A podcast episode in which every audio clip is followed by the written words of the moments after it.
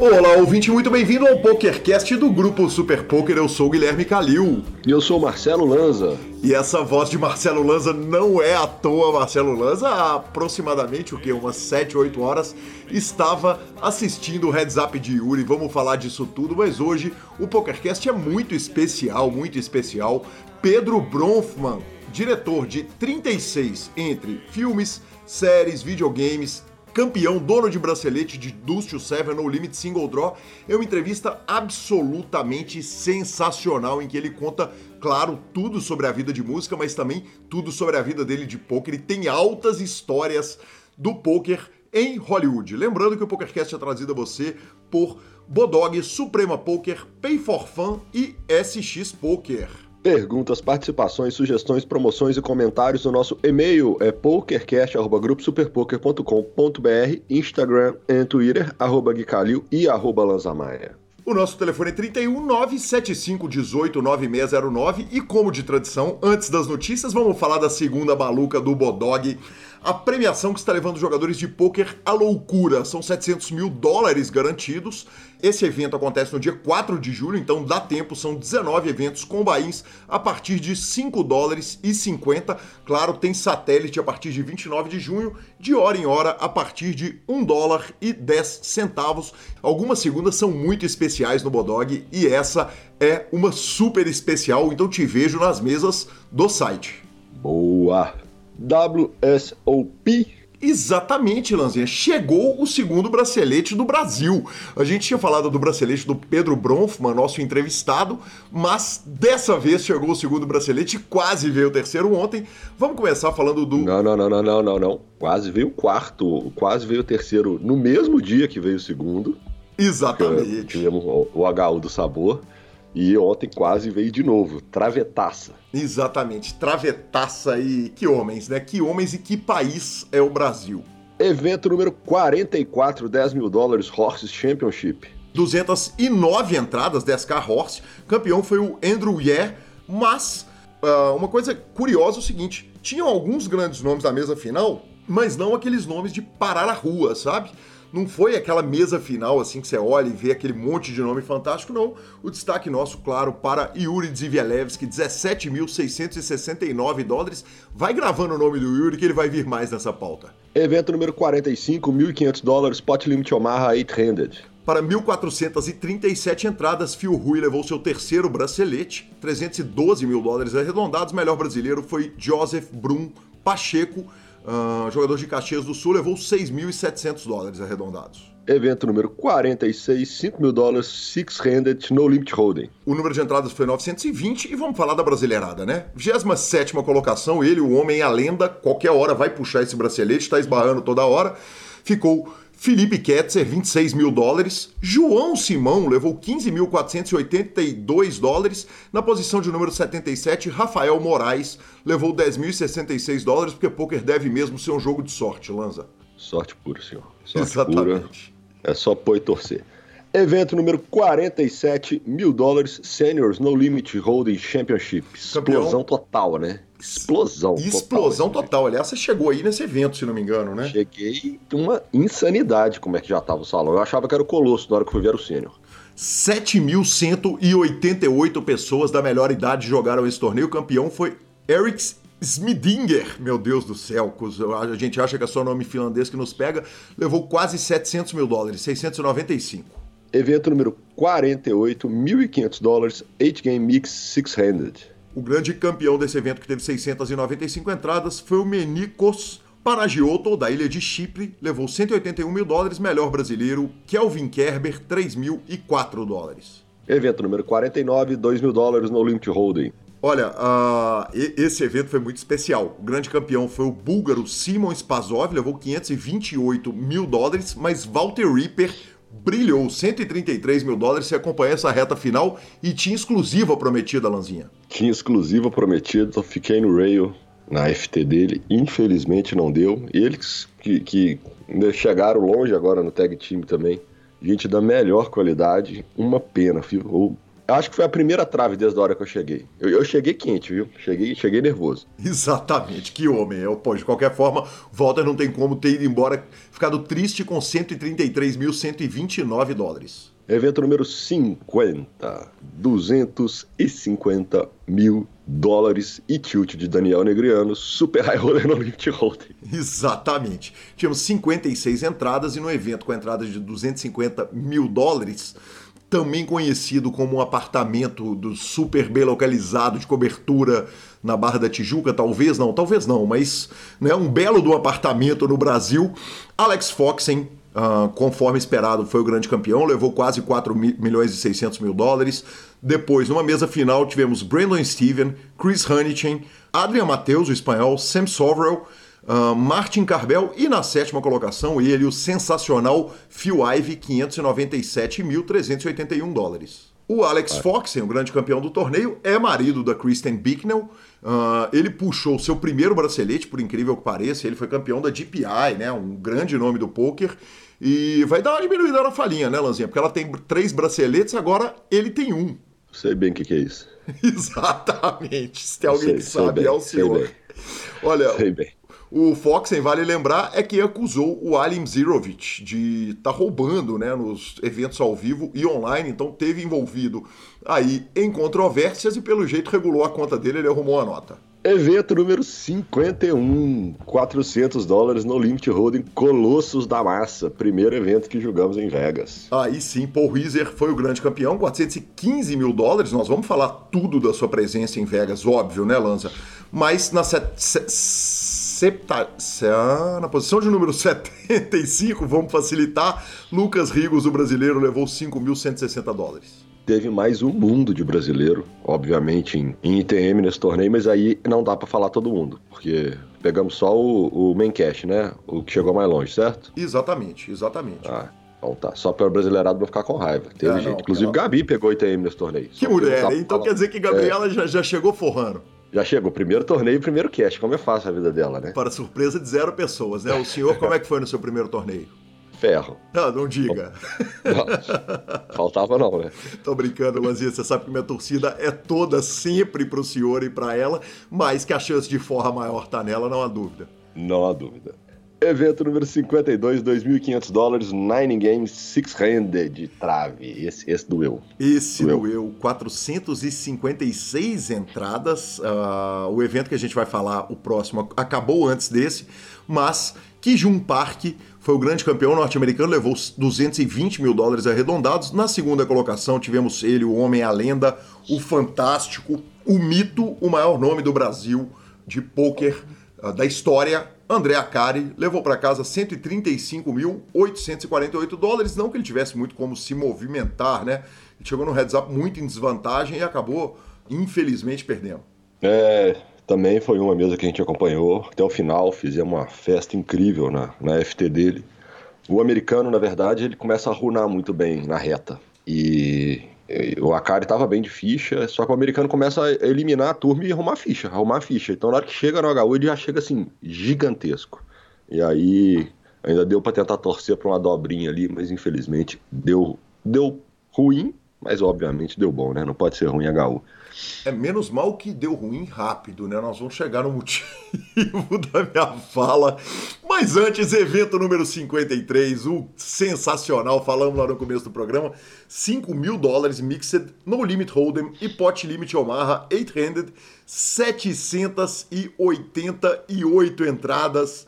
Rufem os tambores. Rufem os tambores na primeira colocação, ele, também homem, também lenda, também um dos maiores nomes do poker nacional, do poker mundial. O sensacional João Simão já passou aqui, claro, pelo PokerCast, direto de Belo Horizonte, bracelete do Brasil. Vou tomar licença poética de falar que é bracelete do Galo.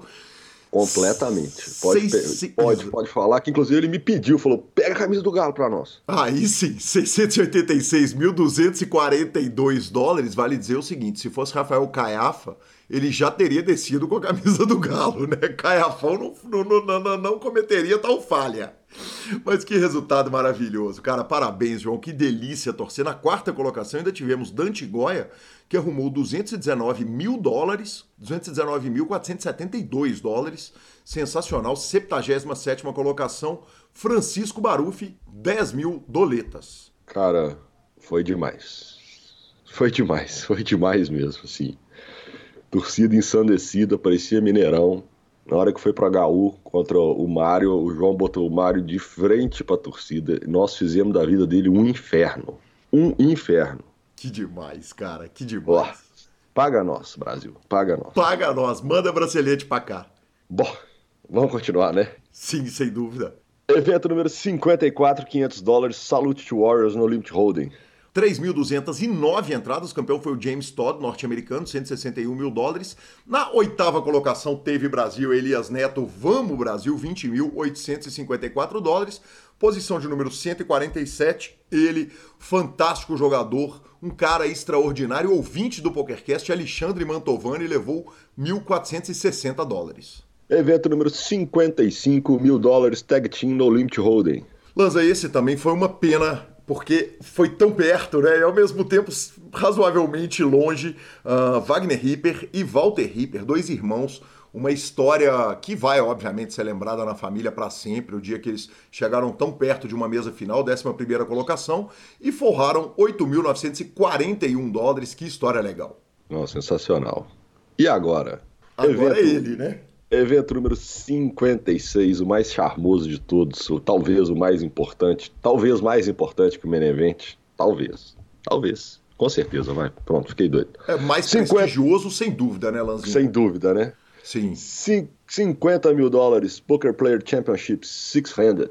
Olha, o campeão foi, como todo mundo já sabe a essa altura, e deve estar percebendo pela voz destruída minha e de professor Marcelo Lanza Maia, Aliás, aproveito para pedir desculpa porque eu tô uh, numa pousada no interior das Minas Gerais, tem cachorro latindo no fundo, tem pássaro cantando. Campeão foi Dan Cates, norte-americano, levou 1.449.103 dólares, mas na segunda colocação, depois de uma batalha longa, incansável, fantástica, o lendário jogador, o maior jogador do Brasil, com muita tranquilidade, versado em todas as modalidades, um gênio do jogo, Yuri Dzivialewski puxou, puxou só 895.614 dólares. É, cara. Ah, acabou essa mesa, tem Exa Neste momento, a mesa acabou, tem exatamente 5 horas e 58 minutos. e foi, foi o que deu para dormir e já estamos aqui gravando. Foi uma pena, foi realmente uma pena. Mais uma vez a brasileirada insana e a brasileirada ficou. Se eu não me engano, foram 8 horas de HU. 8 horas de HU, 7 horas de HU. O HU não acabava. O Jungle Showman foi vestido de, de é, Savage, é um cara do, acho que do Western, não sei, é, americano, fez uma zona, fez, brincou com a galera e tal.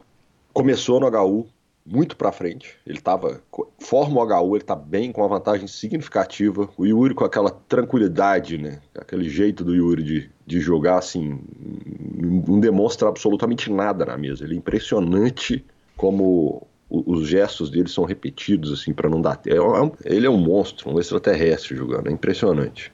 E o Yuri busca, o Yuri passa na frente. O Yuri chega numa mão em holding, bota ele em all-in, e ele dá o call, e aí ele empata de novo, e aí ele passa na frente, vai e volta, e vai e volta horas, e aí no final, infelizmente, deu Dan Cates. Mas parabéns demais, o puta. Opa! Parabéns demais, bem puxado. Eu acho que nesse caso o palavrão pode ir pro ar, porque ele é pode, muito né? apropriado, né? Ele é muito apropriado. Eu assisti grande parte da mesa final, não teve jeito de assistir tudo. Eu pegava estrada, uh, assisti uh, o, o começo, o meio e o fim, assisti muito tempo. Como você disse, né, cara? O Yuri é um extraterrestre, é um, um ser acima do bem e do mal, né? É inacreditável como ele não erra e, e, e ele não se afeta.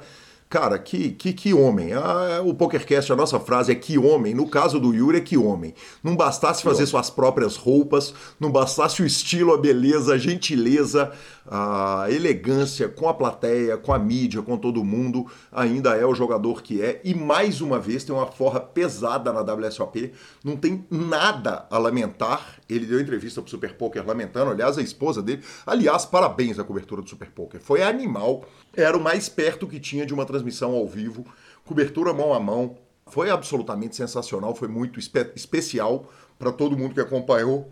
E parabéns, Yuri. Ah, congratos. Só isso que tem para falar. Congratos. Monstro. Monstro, monstro, monstro. E que bom poder ter visto isso. Tipo, um HU de brasileiro no 50k, que é um torneio que a gente sempre falou, né? A gente sempre falou nos últimos 10 anos que a gente faz podcast, a gente sempre falou, cara, que esse é o torneio e monstro. Tá louco.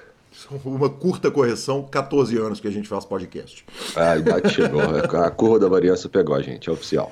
Exatamente, exatamente. Seguimos para a nossa próxima notícia? Seguimos para a nossa próxima notícia, que é Hall da Fama, não é isso? Hall da Fama anuncia os 10 finalistas. Uh, só uma pessoa vai entrar esse ano.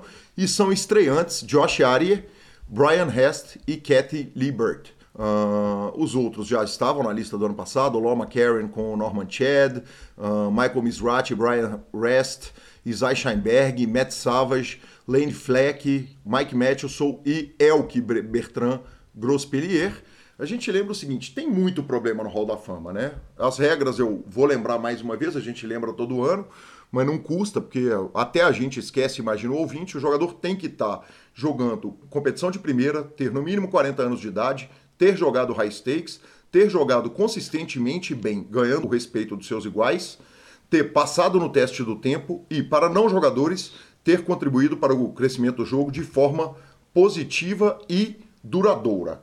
Uh, vai ter, claro, o 1979 No Limit Hold'em, Poker Hall of Fame, que cada um dos membros do Hall da Fama entra com um bout na cabeça correspondente ao ano que ele foi inserido no Hall da Fama e eu fiz um curto levantamento aqui dos últimos 10 jogadores que entraram. Vamos começar de 2021 até 2016. Eli Elezra, Huckseed, Chris Moneymaker, David Oppenheim, John Hennigan, Morris Candani, Phil Ivey, David Ulliott, Todd Bronson e Carlos Mortensen. Quem... Ah, fiquei doido, tá? Fiquei doido. Diga. Fiquei doido. Eu sou Elk. Pronto, falei. Não vai valer 100 reais isso aí? Porque eu vou pegar uma aposta para perder também. Tá, valendo. Sou eu, reto. Pronto. Cara, eu vou pegar o Lane Fleck, porque ele morreu no ano passado.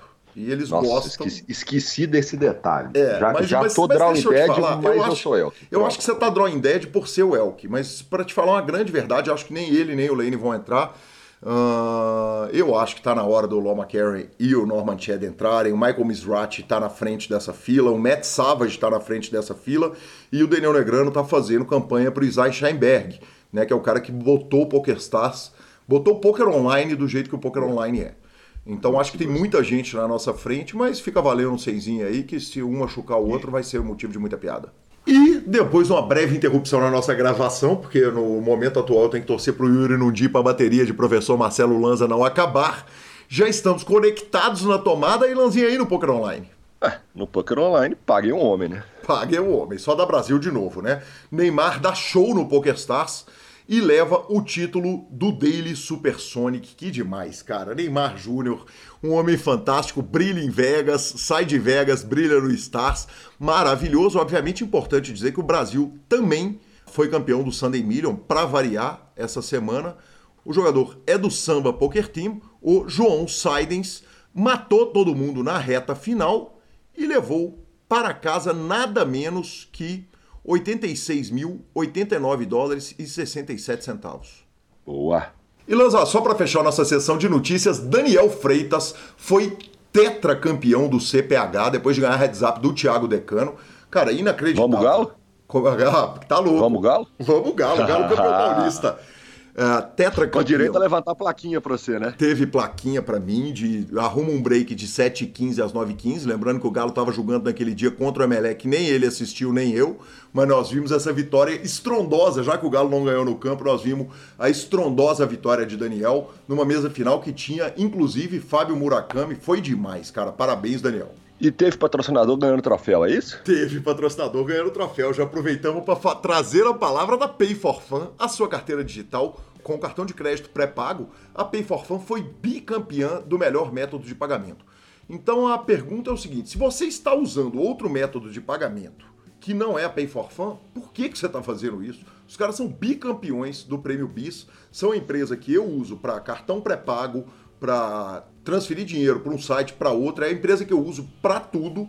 Obviamente você vai abrir pelo link porque você quer ajudar o PokerCast, que traz as notícias de graça no seu ouvido toda semana. E ficamos com a palavra de Rodrigo Garrido.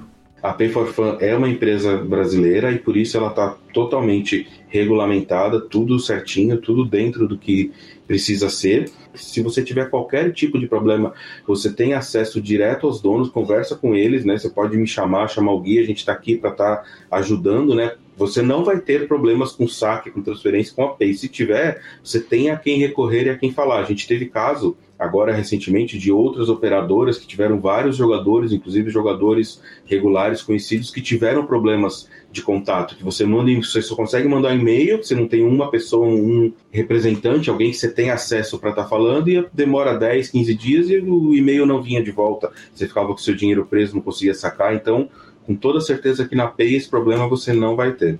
E vamos à entrevista do sensacional Pedro Bronfman. Fique com o homem aí, que entrevista fantástica. E recebo aqui no PokerCast do grupo Super Poker o homem é a lenda, o dono do bracelete, um homem que a gente conhecia tão pouco a respeito dele e de repente ele vai lá, crava um bracelete. Muito bem-vindo, Pedro Bronfman, que satisfação e que honra te receber aqui no PokerCast. Oh, obrigado, Guilherme. Um prazer estar aqui. Eu já fiz vários podcasts sobre música, sobre trilha, sobre, mas te confesso que esse é o primeiro podcast de poker que me convidaram para participar. Então, um prazer estar por aqui. Bacana demais. A honra é toda nossa e claro que nós vamos começar perguntando a respeito da vida do Pedro. Uh, Pedro, a pergunta tradicional do PokerCast é quem o Pedro era antes do poker, mas no seu caso tem muita coisa para falar uh, do Pedro fora do poker, né? Quer dizer, um cara com IMDB do tamanho do seu, o IMDB são 36 créditos entre músicas, video, uh, filmes, videogames, séries, uh, incluindo Robocop, Narcos, Tropa de Elite, quer dizer, tanta coisa grande. Eu descobrimos quem que é o brilhante da turma de 76, da qual eu faço parte. Ah, você também é de 76? Sou. Tenho certeza que tem vários brilhantes e muitos, muito mais brilhantes que eu, mas obrigado pelo elogio. E quem sou eu? Bom, eu sou. A minha mulher fala que, que é difícil definir, que eu sou tantas coisas ao mesmo tempo, já vivi tantas vidas diferentes, mas as cartas sempre tiveram presentes. Eu, eu me lembro de moleque, meu avô sempre dizia que era campeão de buraco, tinha maior orgulho de, do, do, buraco, tinha ganhado um campeonato de buraco. E me, então, de, desde, eu não sei, oito anos de idade, sete anos de idade, nove anos jogando buraco com meu avô. É, aprendi a jogar pôquer com ele, com a minha avó também, mas jogando o five card, o five card draw high, né? Aquele poker que você tem cinco na mão e você troca uma, enfim. Eu, aliás, eu quero pedir desculpa desde já pela. Eu moro nos Estados Unidos há 24 anos, meus, meus termos de poker são quase todos em inglês. Então, eu, se, se, tiver alguma dúvida aí, a gente tenta, tenta esclarecer e encontrar o termo certo em português. Mas, mas as cartas sempre tiveram presentes como, como diversão, assim meus anos de adolescente também joguei muito. Meus, meus primos são todos de Curitiba e no Rio não tinha truco, mas em, no sul do país e, e, acho que interior de São Paulo também jogava muito truco, então aprendi a jogar truco. A gente jogava truco entre. Então sempre, sempre gostei das cartas, mas a minha meu foco desde os nove anos de idade sempre foi a guitarra e o, o violão e a música.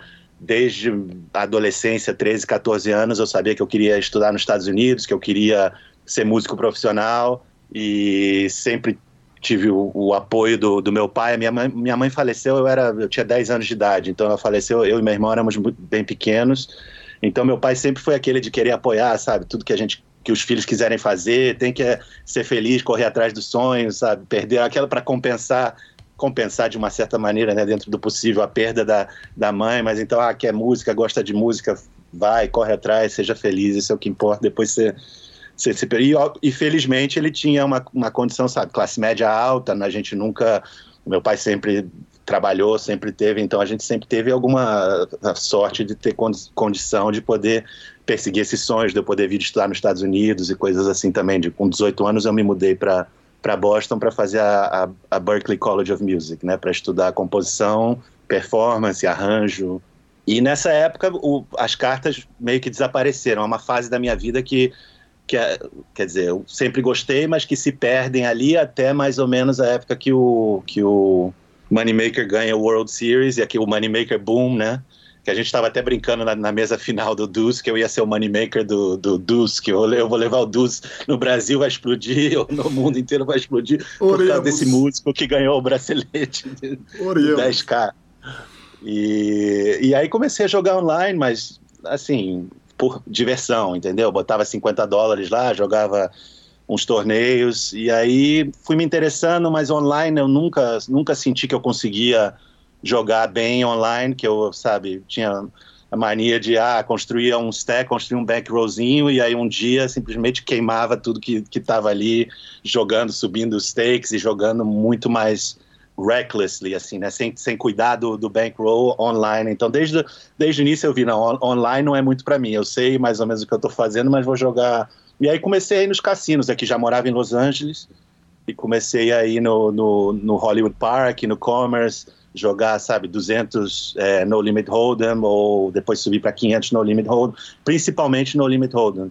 E aí eu descobri o PLO, já deve fazer o quê, uns 10 anos, 11 anos que eu comecei a jogar PLO e realmente me apaixonei, aí comecei a jogar, é, fiz vários amigos que eram profissionais do poker e, e aí comecei a jogar outras variedades também, mas principalmente Big Bet Mix, assim, eu sempre gostei da eu jogo mix também, mas eu sou muito mais interessado no, sabe, no, no big bet games que você pode botar alguém all-in, que, que a pessoa realmente tem que tomar uma decisão importante para a vida dela. Não é aquela coisa que você chega no, está jogando Res ou você está jogando Stud, você chega no, no 7th Street e você põe um, uma aposta lá e o cara tem uns odds gigantes para pagar, ele, é muito difícil você blefar naquele momento, entendeu?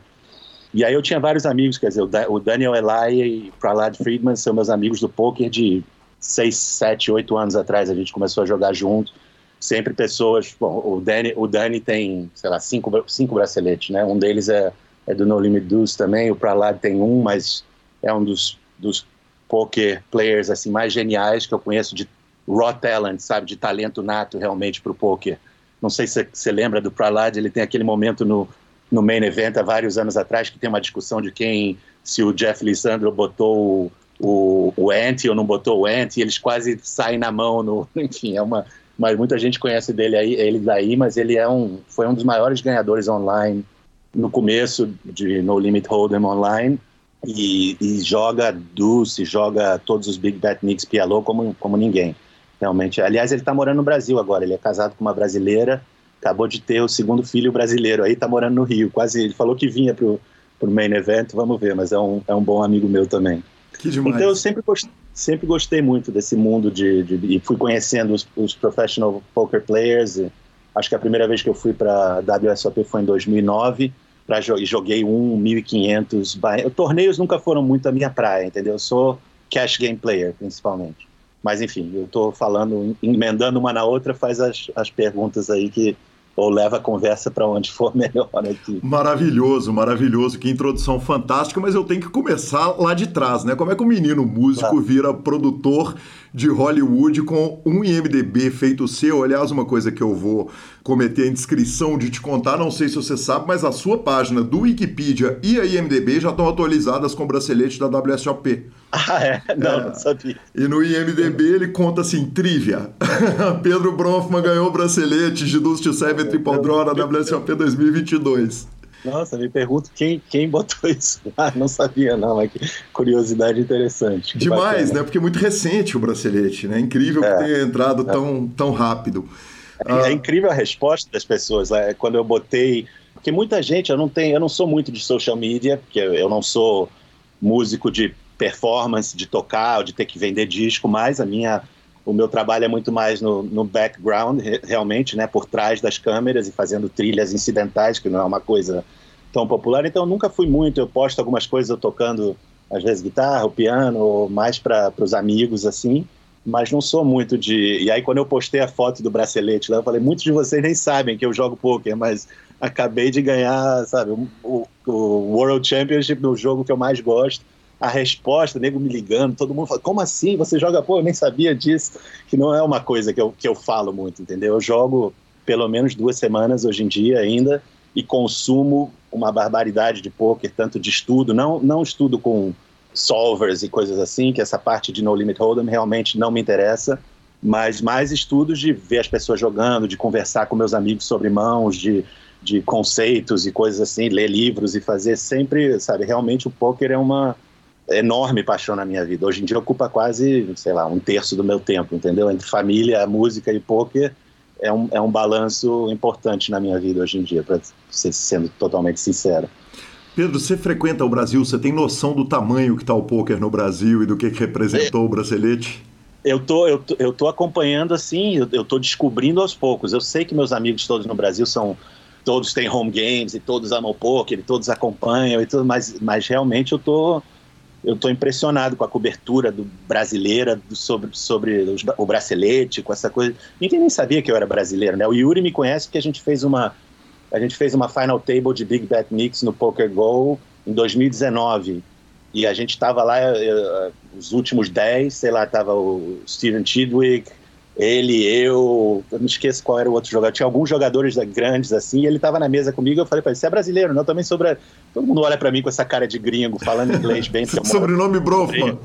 Morei aqui mais da metade da minha vida, ninguém imagina que eu sou. Ele falou: Você é brasileiro? Eu falei: Sou, sou músico, trabalho com trilha. Ele falou: Também sou músico. Então a gente tem essa, essas coisas em comum, eu e o Yuri. Então a gente se conhece já há uns quatro anos. Ele até fez um. quis gravar um videozinho comigo naquela época e a gente terminou em acho que ele terminou em sexto, sétimo e eu terminei em sexto naquele torneio. E aquele foi o último, eu diria que depois daquele torneio eu joguei três, mas três torneios depois daquele. E o terceiro, o último foi o, foi o bracelete. Então realmente o meu aproveitamento em torneios para o pouco que eu jogo tem sido, tem sido muito bom. E eu tava, até eu estava jogando com o Phil Helm, estava na minha mesa com 13 pessoas sobrando, não sei quem, e, e o Kerry Katz falou para ele: Você sabe que esse cara aqui nunca joga torneio, mas todo torneio que, eu, que ele joga, ele tá na final table, brincando, né? Aí o Phil falou: Ah, I'm sorry to say, mas você devia jogar mais torneios. Eu falei: Pois é, eu vou. Agora então, depois do Vou conversar com a esposa. pois, é. pois é, essa é a dificuldade. É, é o tempo, é, dias longe da família, dia longe, tem filhas pequenas. Então, é, é, esse é o difícil. Nunca joguei, joguei o main event uma vez na minha vida. Aliás, foi meu primeiro buy-in de 10K. Em 2016 eu joguei e eu cash fui no quarto dia, perdi no começo do quarto dia, eu acho. E cash, sei lá, por 31, 32 mil.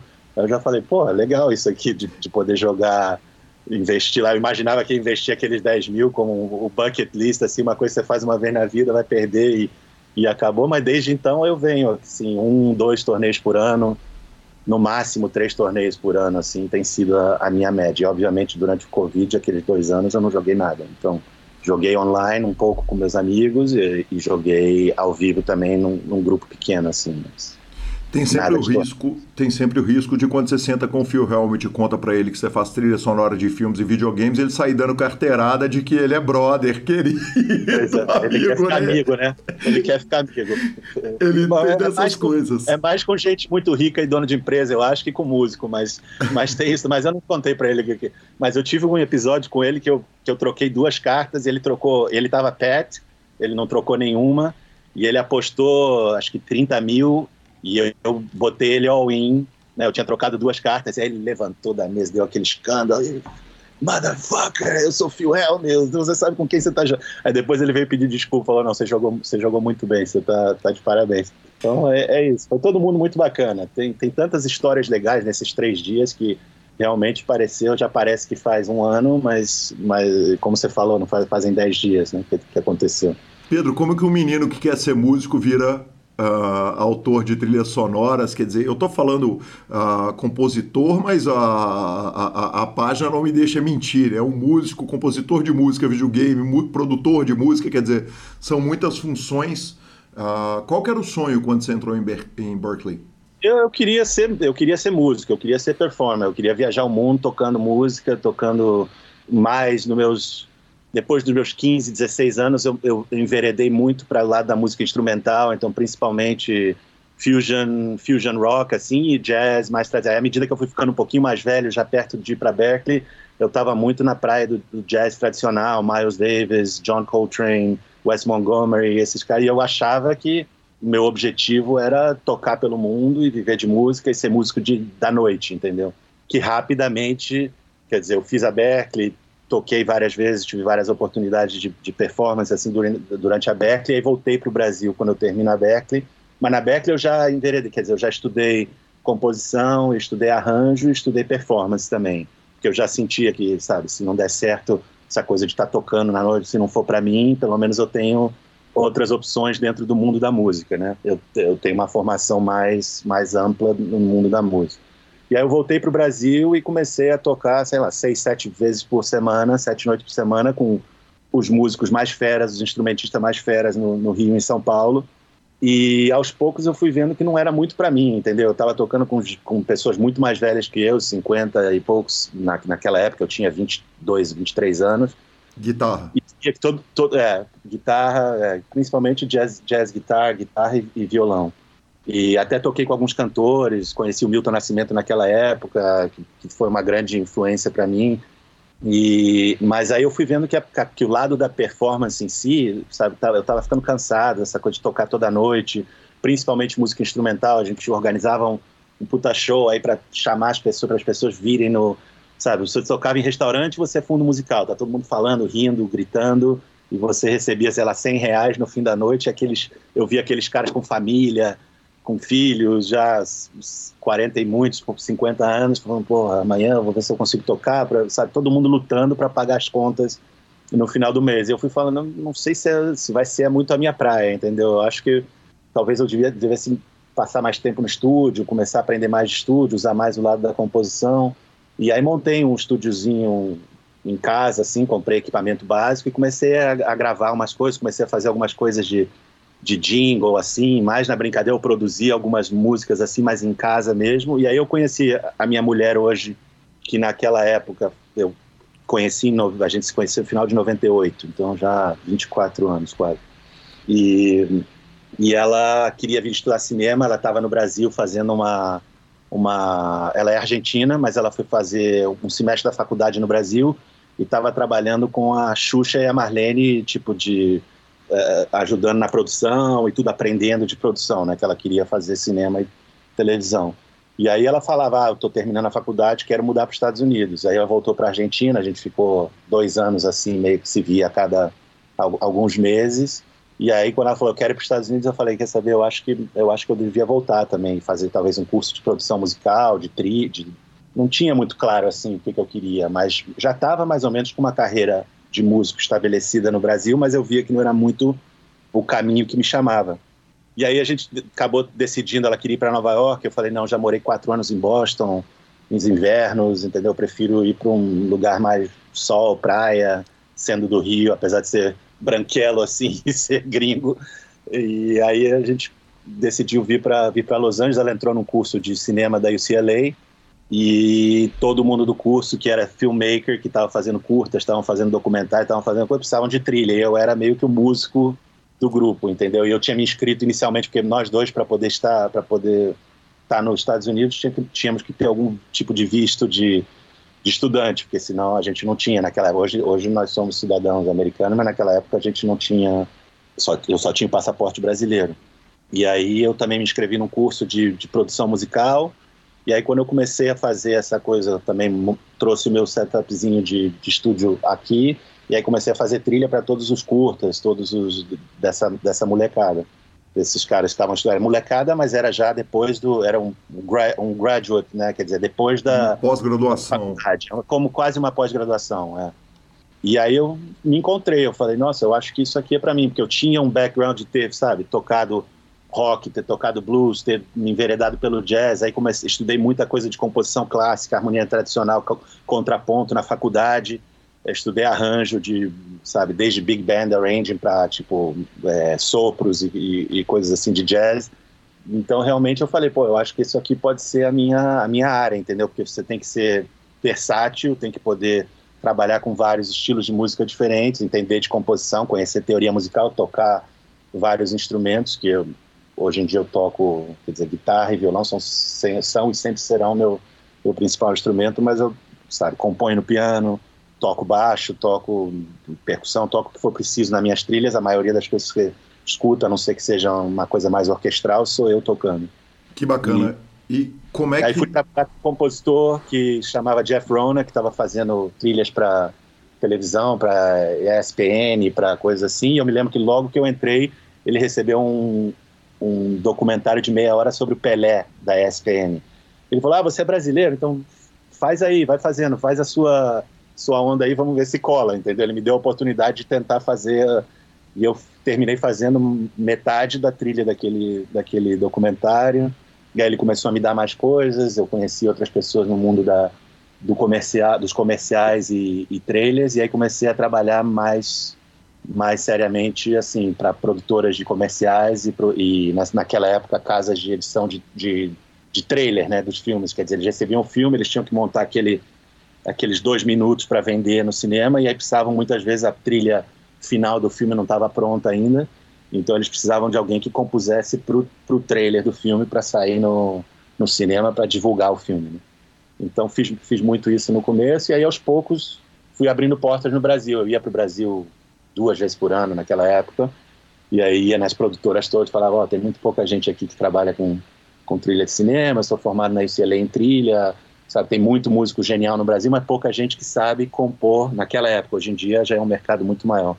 Sabe compor para cinema, televisão, coisas assim. E aí aos poucos eu comecei a, a receber os trabalhos maiores no Brasil, até que um dia toca meu telefone e é o Zé Padilha, que naquela época não era o Zé Padilha, nem sabia quem era, quem era o Zé Padilha naquela época. Ele falou: Ah, eu estou fazendo um documentário aqui para National Geographic e um amigo meu falou muito bem de você, que você é ótimo trio. Eu estou indo para Sundance, vou levar o ônibus 174 para o festival de Sundance. E eu falei: Ah, eu também estou indo para Sundance. Eu tenho um curta lá que eu fiz a trilha que vai entrar e a gente se conheceu lá em 2001, eu acho. Acho que foi 2001. E, enfim, aí a gente fez aquele documentário junto, aí fez e aí ele falou: Ah, tem um documentário que eu quero fazer sobre o Bop, Tropa, mas eu acho que quase não vai ter trilha incidental, mas vai, a gente vai regravar com Tijuana, vai gravar com Escola de Samba, vai gravar, você também é produtor musical, você se interessa? Eu falei, enfim, e uma coisa foi levando para outra, até que eu fiz o primeiro Tropa, e aí aquele Tropa viajou, ganhou Berlim, e aí começou a me abrir milhões de portas aqui também no, no, nos Estados Unidos para outros projetos, e não só isso, o Zé também cresceu muito como diretor e a gente fez quase tudo desde então, quase tudo que ele fez a gente fez junto. Naturalmente, você falou muito a respeito é, do fato de você ser versado em jazz, em rock, em blues, mas a música brasileira acaba sendo muito usada, especialmente claro. nos filmes do Padilha. Sem dúvida. Não, e música brasileira também, quer dizer, sempre escutei muita música brasileira e eu tive uma. Quando eu fui para Berkeley, é interessante, eu nunca, de moleque, fui muito. Quer dizer, eu comecei a tocar com violão, então eu sabia tocar violão e alguma coisa de bossa nova e conhecia os temas de bossa nova, mas a minha imersão na música brasileira, fora o que já tinha sido por osmose, por crescer no Brasil e escutar, e minha mãe escutar em casa, meu pai escutar em casa, sabe? De alguma maneira aquilo, você sendo músico, tá no seu sangue, né? Mas a minha imersão na música brasileira realmente aconteceu quando eu fui estudar nos Estados Unidos. Eu fui estudar jazz e aí lá eu conheci um monte de músicos brasileiros fantásticos e comecei a tocar com o Jairzinho naquela época que estava na Berkeley comigo também. Jair Rodrigues. O filho do Jair Rodrigues. Sim. É o filho do Jair Rodrigues. Sim. Que ele é, é ele estava na Berkeley também, eu acho que ele é dois anos mais velho que eu, três anos mais velho que eu, mas a gente estava. E foi presença ilustre na nossa infância com balão mágico, né? Pelo amor de pois Deus. É, exato, exato. Exato. E aí eu fui tocar, e aí comecei a tocar na banda dele lá, e aí comecei aquela, aquele mergulho realmente na música brasileira, não só Tom Jobim, João Gilberto, que esses todos a gente, eu já conhecia, mas, sabe, Hermeto Pascoal, Gonzaguinha, gente realmente começando a entrar nesse mundo da música instrumental, da música que é imensamente rica. E, e, obviamente, aquilo ali é uma parte total mesmo do que eu faço hoje em dia, que não é brasileiro. De alguma maneira, aqueles instrumentos, eu digo, eu pus até berimbau no Robocop, né? Tem berimbau lá, no, eu pensava, ah, o cara é de metal, berimbau, e aí eu chamei o Cássio Duarte, que é um percussionista brasileiro que sempre toca com, nas minhas coisas e tudo, e meteu um berimbau lá no, no, no Robocop, cuíca, berimbau, tudo isso tem no, no Robocop, apesar de não soar brasileiro. Que demais, que demais. Nós vamos, claro, voltar para o poker e essa, essa conversa ela vai ter que continuar no Corredor 5. Não sei se você conhece o trabalho que esse podcast faz aqui no Brasil, mas está... Não conheço. Olha, Mas... esse é um convite que Marcos Sketch, dono do Forbet e, meu ex-patrão, certamente ele vai amarrar isso tudo, porque eles estão fazendo um trabalho maravilhoso. Mas uma, uma pergunta não pode deixar de ser feita, Pedro.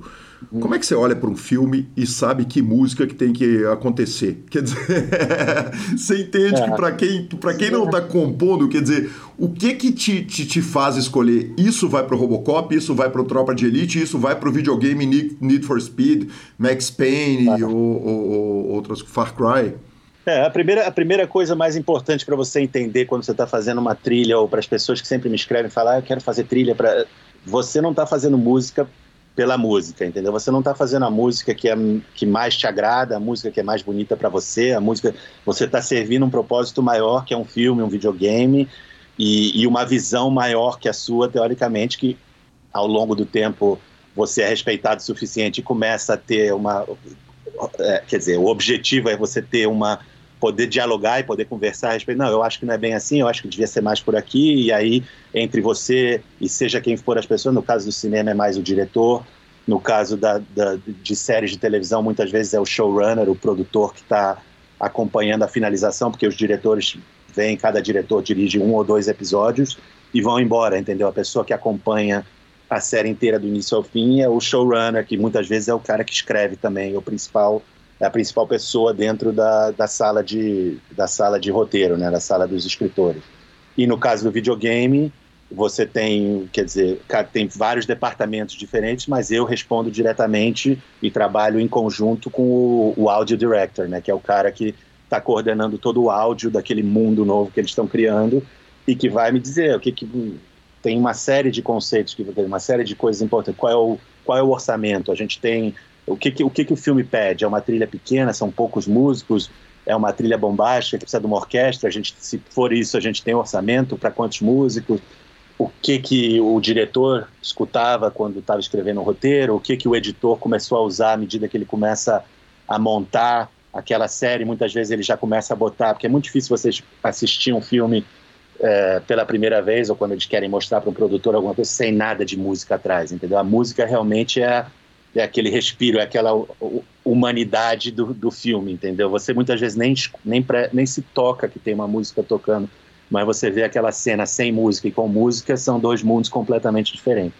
Então é, é baseado, quer dizer, numa, em conversas, em experiência, em orçamento, em várias decisões que são, vão sendo tomadas à medida do onde se passa. A gente quer influência do. Muitas vezes o que me chamam aqui é coisa, ah, se o Far Cry se passa numa ilha no Caribe, que é como uma fictícia Cuba, ou ah, o narco se passa na Colômbia.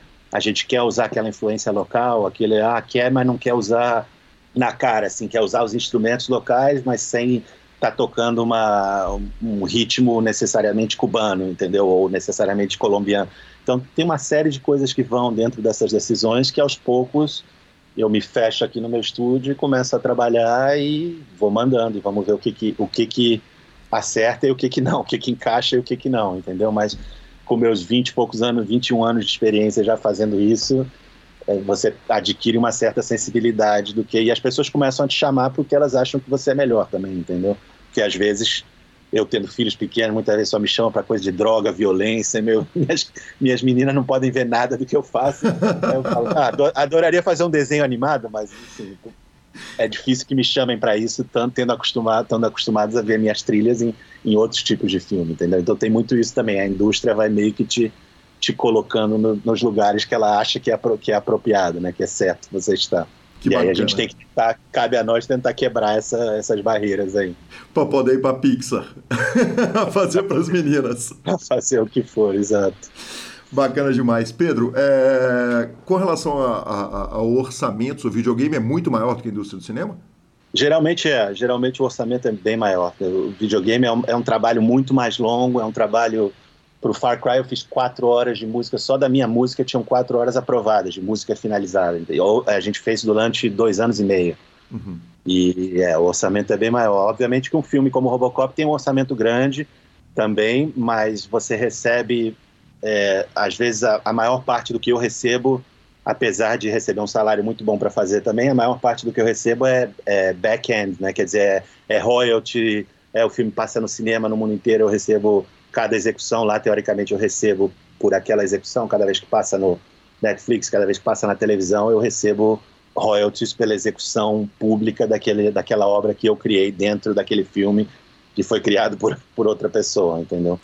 E, e isso é uma coisa que videogame tem pouco, apesar de que agora está tendo uma negociação grande, porque Twitch, YouTube, sabe, as pessoas estão jogando às vezes 20 horas por dia do jogo que eu fiz a trilha ali no YouTube, tá todo mundo ouvindo a música, aquilo ali é uma execução pública ou não? Eu recebo royalty por aquilo ou não?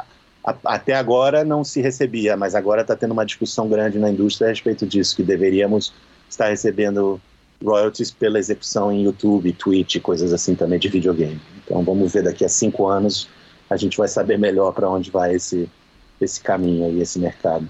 Muito justo. E aí a gente passa a poder te ver no One Drop de Bahia de um milhão, né? Pedro. O, dia, o, dia que eles, o dia que eles fizerem um de PLO ou de, ou de No Limit Deuce, talvez. Né? No Limit Hold'em, muito. Aqueles caras passam 12 horas por dia no solver estudando e eu não tenho a paciência para isso. Hoje em dia, a dedicação que é necessária para você ser campeão a longo prazo, obviamente que em um torneio qualquer um pode ganhar, né? Mas ser campeão a longo prazo e ser lucrativo em, em No Limit Hold'em, realmente a dedicação é, é tremenda, porque tá todo mundo jogando aquele jogo, estudando aquele jogo e tentando melhorar naquele jogo. Né? Pedro, o poker está muito uh, inserido na cultura pop dos Estados Unidos. Né? Você cresceu aqui, mas foi muito novo para ir. Isso acaba ajudando em alguma coisa no trabalho musical, no trabalho artístico. É, você ter o conhecimento do poker, dá para fazer alguma conexão, ou pelo menos relações interpessoais, quer dizer, conhecer a turma na mesa de poker. Uh... Sim. Eu, eu, eu, eu a, a, o paralelo que eu vejo sempre é, é interessante ver a quantidade de pessoas em poker que se interessam por música também. Ou, eu acho que a música é muito matemática, entendeu? A composição é muito matemática também. É tudo baseado em intervalos musicais, os acordes são formados de terças. e Então você, você tem esse mundo matemático abstrato também, entendeu? Que é muito útil, obviamente, no, no, no poker. Eu sempre fui um cara que fui muito bem na escola sem ter que fazer muito esforço é, a parte de matemática sempre veio muito fácil para mim, assim, e eu acho que ajuda tanto no lado musical, mas ao mesmo tempo essa coisa de poder abstrair, então, que ajuda muito no lado musical e também ajuda no lado do poker, entendeu? Entender, entender qual é a matemática correta, mas também saber é, desviar daquilo baseado no. no eu, eu acho que o conhecimento interpessoal também, tipo, de você saber lidar com, com diretores, com produtores, saber quem quem é o cara que manda naquela sala ali, você está tendo uma reunião com 10 pessoas diferentes falando sobre um filme e você entender quem é que você deveria escutar ou quem você tem que, sabe, tem muita, muito, muitos anos de experiência de estar tá em situações de estresse, de, estar tá em situações que a deadline está chegando, a gente tem que mixar o filme, mas está tudo mudando e como vai, vai fazer e como vai fazer o orçamento, tem que regravar uma orquestra com 80 músicos e a gente já gravou uma vez, mas eles estão querendo mudar isso, então eu acho que todas essas situações de pressão, de lidar com pessoas diferentes, lidar com personalidades diferentes, fora o lado da matemática, terminam me ajudando imensamente numa, numa mesa de poker, principalmente poker ao vivo, né? Quer dizer, online, eu, eu, como eu já falei, não jogo, não me interessa, é mais a coisa de, principalmente jogos como o Deuce, que você tem, Deuce to Seven, né? Eu não sei, no Brasil vocês chamam Deuce to Seven também, ou vocês falam? Deuce to Seven. É. Que é um jogo que você tem informações limitadas. Quer dizer, você tem as cinco cartas da sua mão e você sabe o que você descartou, o que você recebeu, e você entende, a, quer dizer, com muita experiência de jogo, você entende o que, que quais são value hands, quais não são, quais são mãos boas para blefar, quais não, mas a informação é limitada. Você não tem os community cards, você não tem o flop, o turn river, que você pode entender o que, que o cara tem baseado naquilo, né? Você só tem a coisa de linguagem corporal, entender os ranges e entender a dinâmica do jogo também. Quer dizer, o Deuce é um jogo que exige muita experiência e exige coragem também para blefar, para pagar hero calls, para fazer coisas assim, como com menos informação do que o que você tem no Limit Hold'em e PLO, né, que são flop, flop turning river games assim. Exatamente, porque não tem carta comunitária, né? Então, eventualmente, quer dizer, você vai ter que dar um snow com cinco cartas e tem uma questão Exato de tel gigantesca que eu imagino, porque porque é um jogo que você não tem informação, o tel dos, dos adversários passa a funcionar muito melhor ou não. Pois é, é sem dúvida. Eu não sou um cara que caso muito na, eu, mas eu tenho insights assim. Eu acho que justamente dessa minha experiência pessoal de tantos anos lidando com pessoas diferentes, com egos enormes que você tem no poker e você também tem na indústria de, de, de cinema, de, de sabe, sabe, sentir um pouco assim, meio que talvez não, como a, quase a música do, do filme que eu estava falando, você não está escutando exatamente a melodia, não está prestando atenção na música, mas é o subtexto do que está acontecendo ali naquela cena e é o que te faz, sabe, é tem tantas situações assim que você está por foldar e você vê um, um movimento assim, que não é que eu estou pensando, ah, o cara fez aquele movimento, ele está brefando, mas é de alguma maneira aquele movimento ou aquela reação, ou alguma coisa que ele falou me faz pagar ou me faz foldar também, entendeu? Então eu tenho essas coisas de acreditar nesse. Mas em geral, 90% das vezes o primeiro instinto é o, é o, certo, entendeu? Quando você pensa demais e, e começa a tentar justificar coisas, a, a, muitas vezes a, a, sua visão fica mais, mais confusa do que clara, assim. Eu, eu tenho essa sensação. Bacana quando demais. você não está falando de matemática, quer dizer, obviamente quando você está falando de matemática, pensando que cartas você descartou, ah, eu tinha eu tinha dois três e dois cinco, eu, eu troquei duas cartas, recebi mais um nove e um quer dizer, a probabilidade dele dele ter uma mão com cartas baixas diminui significativamente. Então, essa essa matemática que vale a pena você passar um tempo e pensar na lógica do jogo, que que o que, que você acha que ele pode ter ou não, mas essa parte do, do physical tell é quase subconsciente, assim, não é uma coisa que eu penso a respeito, mas é uma coisa que com a experiência de jogo e gameplay, anos e anos e anos de, de, de mesa, que realmente ajuda muito, principalmente num jogo como, como o Deuce. Interrompo rapidamente a entrevista de Pedro Bronfman para te perguntar se você andou olhando a concorrência da Suprema. E se você olhou, eu vou te falar que você deve estar tá muito assustado, porque a grade de torneios tá muito melhor na Suprema, tudo é melhor, tudo é mais fácil, tudo é mais tranquilo e lá estão os clubes do nosso coração, é lá que a gente joga. Então venha para a Suprema, dê uma conferida. A gente não vai pedir para você não entrar na concorrência, não. Se você tiver os três aplicativos, olha a grade de um, olha a grade do outro e olha a grade da Suprema. Certamente você vai optar por jogar a Suprema. E já voltamos com a entrevista do maravilhoso Pedro Bronfman.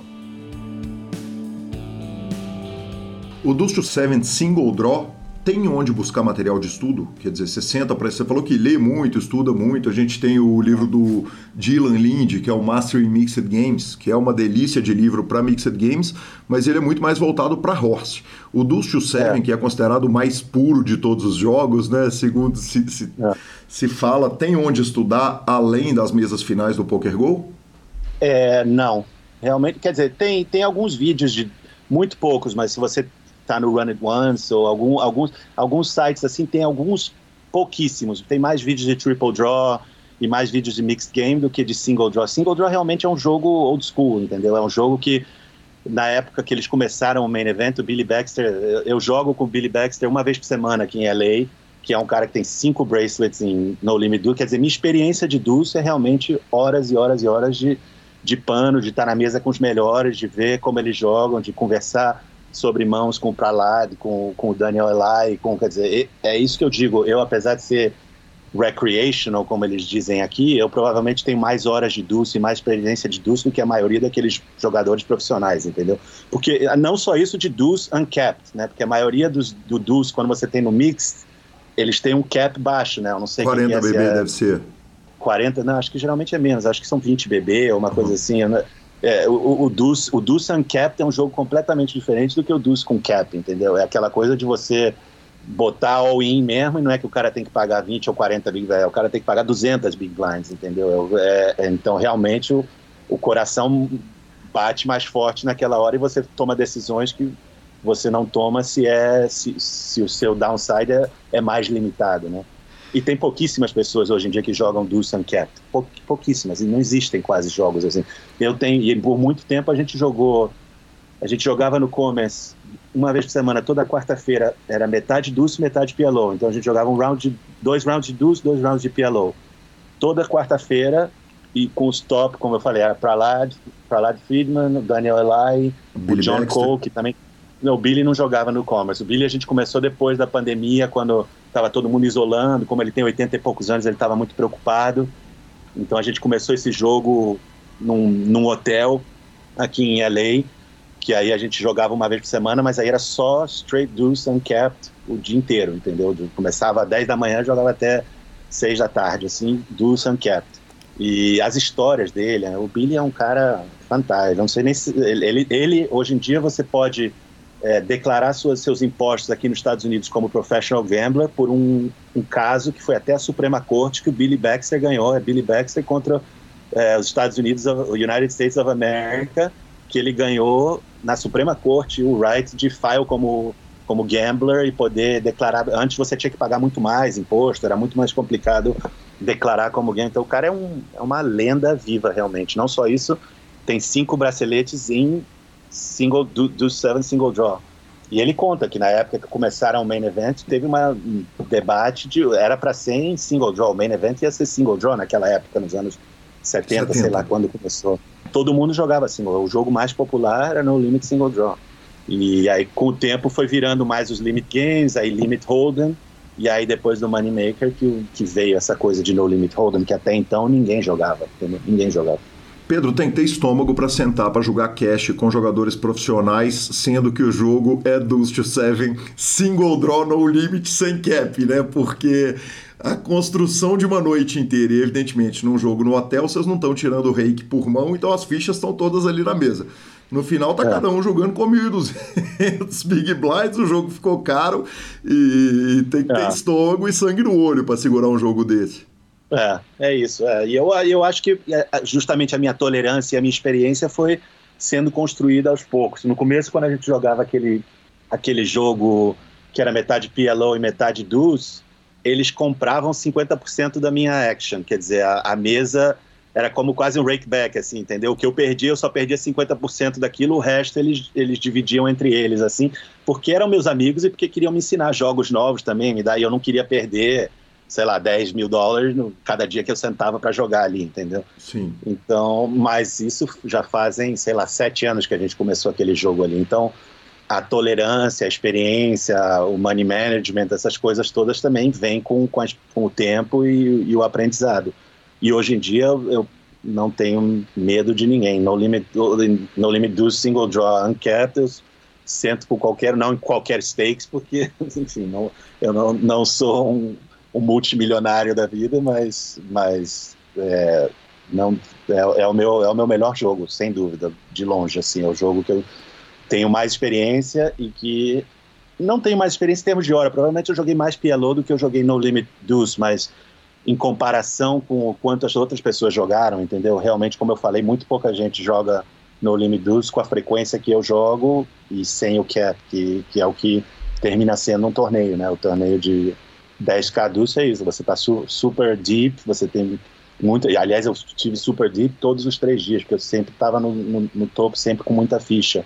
E pude abusar dos, dos menores e joguei, eles todos falavam. O, o Kerry Katz me chamava de Adamo Michael Adamo do Dulce, ele ficou, falou 20 vezes, porque eu tava realmente jogando gangster, entendeu? Eu tava com muita ficha e fazendo bluffs, mostrando, snowing, mostrando bluff pro Phil Helmets ficando maluco comigo, fazendo. E aquilo ali ajudou muito a minha imagem na Final Table, que eu joguei solto, mas, mas muito mais tight e, e até aquela aposta que o, que o Yuri ele tinha um pet, um valete, pet, valete 10, e ele aposta 30, eu troco uma carta, ele aposta 30 mil e eu subi para 600 mil. Ele é muito bom, o Yuri, ele nunca teria feito aquele pago se ele não soubesse que eu era capaz daquilo. Ele viu fazendo aquilo várias vezes durante o torneio, entendeu? Por isso, e aquilo ali até me partiu o coração um pouco, assim, para mas poker é isso, né? A oportunidade que você tem de acumular ficha, você tem que acumular ficha, seja tirando do, dos amigos. Adoraria ter ido heads up com ele, mas enfim, é, aquela mão é uma mão crucial ali, eu acho, da, da final table para mim e pro e obviamente pro que terminou acontecendo para ele ter saído fora também, porque ele perdeu muitas das fichas dele ali. Perfeito. Não sei nem se você quer dizer, você sabe de como. Sei sim. Sei sim, e ele pensa durante um tempasso, né? Ele passa é. um tempão pensando ali antes de dar o call e, é, e, mais... e, obviamente ele vai dar o call porque você é capaz de, de, de dar um overbet desse tamanho, né? É. E ele, é, eu acho que ele tinha um milhão e ele, e ele perdeu 500, 650 mil fichas, né? Então ele ficou muito curto depois daquilo, ele ficou com muito pouca ficha. Mas enfim, é uma, uma mão que ele tinha que pagar. Ele sabia que eu era o tipo, quer dizer, não tinha que pagar, mas naquele momento ele sentiu que ele já tinha visto aquilo antes e que, e, que eu era capaz daquilo e que eu tinha muita ficha e estava abusando, uhum. entendeu? Um pouco do, do, dos short stacks por causa de ICM, coisas diferentes, entendeu? E, e fatores diferentes naquela final table.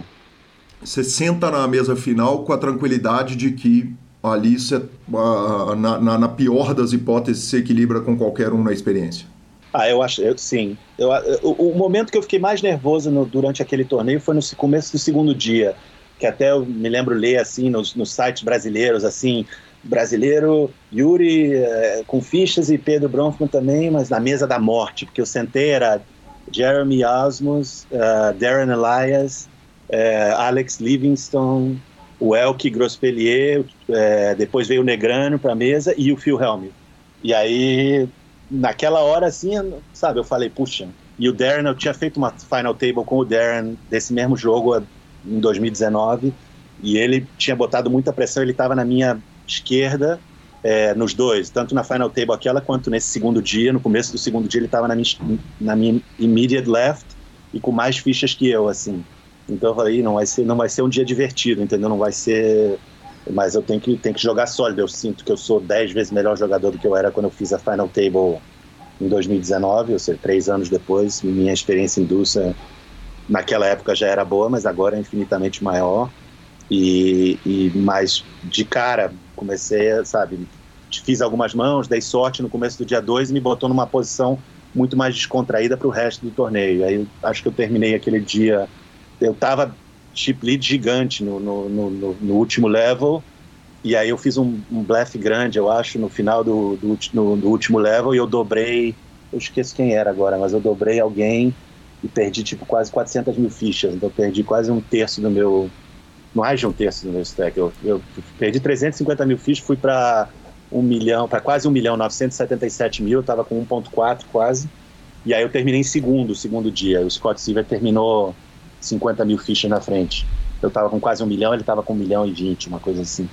E aí no terceiro dia, de cara, saí matando, mostrei blefe pro fio, ele ficou maluco, peguei todo, uh, bust, uh, bust umas duas pessoas, e aí realmente fiquei monstro, aí fiquei chip leader by far, assim, foi o dia inteiro, até o heads up, com já chip lead gigante, assim, quase de dois para um em todos, entendeu? Então realmente foi uma situação confortabilíssima, assim, foi é, pouca gente tem essa história. Acho que o Simão, o João Simão, aliás, que foi generosíssimo, muito bacana, me mandou um recado, falou, Pedro, você deu uma aula, eu aprendi um monte assistindo sua Final Table de Dulce, obrigado pelas aulas, não sei o que, o cara mais, um dos mais premiados brasileiros, assim, sabe, tendo a humildade de, de sendo tão bacana de, de escrever assim e falar.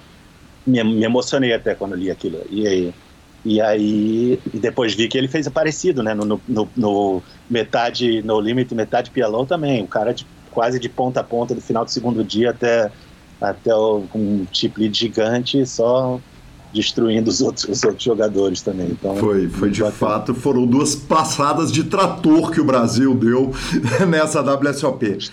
Uma eventual segunda colocação viria com uma decepção gigante, porque a diferença entre o, o seu IMDB e a sua Wikipedia ter que você ter o bracelete Exato, é. é. um post simples do Random Mob, quer dizer, uma forra linda, claro, uh, seria muito claro. decepcionante? Ah, eu acho que sim. Eu principalmente sabe, eu, era, era dia dos pais, eu quase não joguei esse torneio, até eu, eu joguei o, o 10K Triple Draw, que eu gosto de Triple Draw também, mas é Limit Games, então eu, sou, eu não, não acho que eu sou tão bom em Limit Games quanto eu, quanto eu sou em, em Pot Limit e, e No Limit Games. E aí eu joguei o Big, Big Bet Mix, os dois eu fui para o segundo dia, o, o Triple Draw quase cash, acho que eu terminei cinco, perdi cinco off the money, e o Big Bet Mix eu perdi no final, no meio do segundo dia. E aí tava meio assim já de estar em Vegas, não é muito a minha, sabe? Eu gosto de jogar um torneio ou outro, mas não é a minha praia, cassino, eu não, não vou numa maquininha, ponho ficha, não vou na roleta, não faço para mim gambling é poker, entendeu? É jogar poker, aí eu vou, aí eu, eu amo, enfim, poker eu, eu amo pouco. Mas não tenho o menor interesse de sports bet ou fazer essas outras coisas que muitas vezes poker players, jogadores de poker fenomenais, perdem, quer dizer, o leak deles é isso, né? Quer dizer, os caras ganham muito dinheiro em poker, mas perdem muito mais apostando porque são, é, sabe, viciados também na, na, adrenalina e no jogo, nessa coisa que eu não tenho muito. Eu sou um fanático do poker, mas fora isso não tenho muitos leaks assim de, de, de gambling. Mas eu perdi um pouco a, a, a decepção. Então era, era dia dos pais, e aí era, eu, eu, vi que a Final Table ia ser no dia dos pais, a minha filha tinha uma, uma peça de teatro, eu já estava no segundo torneio, eu falei, quer saber, eu acho que eu vou embora. o, o, o, single drill que eu mais quero jogar, mas tô cansado já, coisa de começar três da tarde, acabar três da manhã todo dia. Aí até tava falando com, com o Daniel, ele falou, não, joga, se você perder, você vai embora. Se, se tiver bem, elas vão ficar felizes você tá aqui. É dia dos pais, não é dia das mães. Se fosse dia das mães, você ia falar pra você não jogar, mas dia dos pais joga. Enfim, é daquelas histórias que você escuta sempre no final do cara ganhou WPT ou o que seja, que você não acredita, mas eu quase não joguei. Pus um buy-in, falei, se perder esse buy-in, eu não vou, porque tinha um rebuy, né? Eu falei, se perder esse buy-in, eu não vou rebuy, vou embora. E é isso. Ainda bem que eu, que eu fiz. Então. Mas a decepção, quer dizer, eu acho que sim, obviamente é outra coisa ter o bracelete, mas eu acho que mesmo que um segundo lugar, o, o payday é, era o que eu acho que o segundo ganhou 180 mil, eu acho que o Scott ganhou 180 mil. Então, é, enfim, teria sido uma outra conquista na minha vida. Eu não tinha, eu não tinha essa expectativa de, ah, vou levar o, o bracelete. Apesar de que eu tinha alguma coisa no meu dentro de mim que eu falava, esse é meu, entendeu? Eu sentia. Desde o segundo dia eu sentia, eu falava, vai ser difícil me ganharem nesse aqui. Eu tinha aquela confiança que não é comum em torneio de pôquer, assim, mas com muita gente que eu falei depois que ganhou que de alguma maneira sente aquilo às vezes, entendeu? Tem alguns, algumas vezes você sente que é que é para ser até o momento do heads up, na verdade, porque o, o Scott Silver que é um cara que fala muito, usa muito speech play, né, a coisa de conversar, de botar você em situações estranhas, de fazer comentários esquisitos, assim, é um, é um cara fenomenal, que não tem nada para falar mal dele, foi muito, muito bacana, muito é, um, um, um, excelente opponent, mas quando a gente estava, sei lá, a gente já tinha uns 10 ou 9 pessoas ainda, ele falou, a gente, ele olhou para mim e falou, você sabe que a gente vai jogar de heads up, né, mas eu vou ganhar. Ele falou isso para mim. E aí eu falei, ah, tá bom, vamos, vamos ver. E aí a gente chegou, quer dizer, teve. Quando a gente ficou em quatro, o Kerry Katz fez um erro grande, eu não sei se você sim, assistiu, mas ele, assisti, ele ficou pet com um par na mão, achando que tinha um pet, um 10 pets, né? E, e, e aí o Scott trocou duas, decidiu trocar duas cartas, que ele tinha um valete também, foi all-in, o, o, o Katz pagou e pet, achando que tinha um 10. E aí, na hora que o, que o Cats abriu a mão dele, o Scott falou: Você tem um par? Aí todo mundo, cara, que situação horrível. Ele me explicou, né? Ele me explicou ao vivo. Ele me explicou. Ele achou que ele tinha um, Misread, um 10, 5, 4, 3, 2 e ele tinha um 10, 4, 4, 3, 2, alguma Sim. coisa assim, entendeu? E aí, na hora que ele abriu, foi aquela situação horrível, porque tanto o Kerry não queria ganhar assim, mas o Scott já tinha decidido trocar duas, então se o Scott faz um par maior, ele tá fora. Se o Scott faz, não, par, não faz um par ou faz um par menor, o Kerry Katz perde um milhão de fichas para ele. Foi uma situação horrível, mas enfim, o Kerry perdeu, o Scott trocou duas, não fez um par. Então o, o, o Scott foi de ter quase estar tá fora do torneio para ter 2 milhões de fichas. Aí o Scott busted do Alec Livingston e busted do Kerry logo Sim. depois. Momento, quer dizer, a, a, o momento estava com ele, né? E aí a gente foi para heads up com, eu acho que eu tinha três, eu acho que eu tinha 3,7 milhões, e ele, ou 4,7 milhões e ele tinha 4,3 milhões. Mas a gente estava quase empatado em ficha, entendeu? E aí a cabeça começa né, a jogar tudo aqui. Pô, o cara tá com um momento, eliminou todo mundo, falou para mim que, que a gente ia ficar heads up e ele ia ganhar. Tem muito mais, infinitamente mais experiência que eu em, em torneios, em, talvez não em DUS em particular, mas na dinâmica de torneio, de jogar heads up, de coisas assim mas de cara, que no heads up ele não teve nem chance. Foi realmente. Aquele foi o momento do torneio.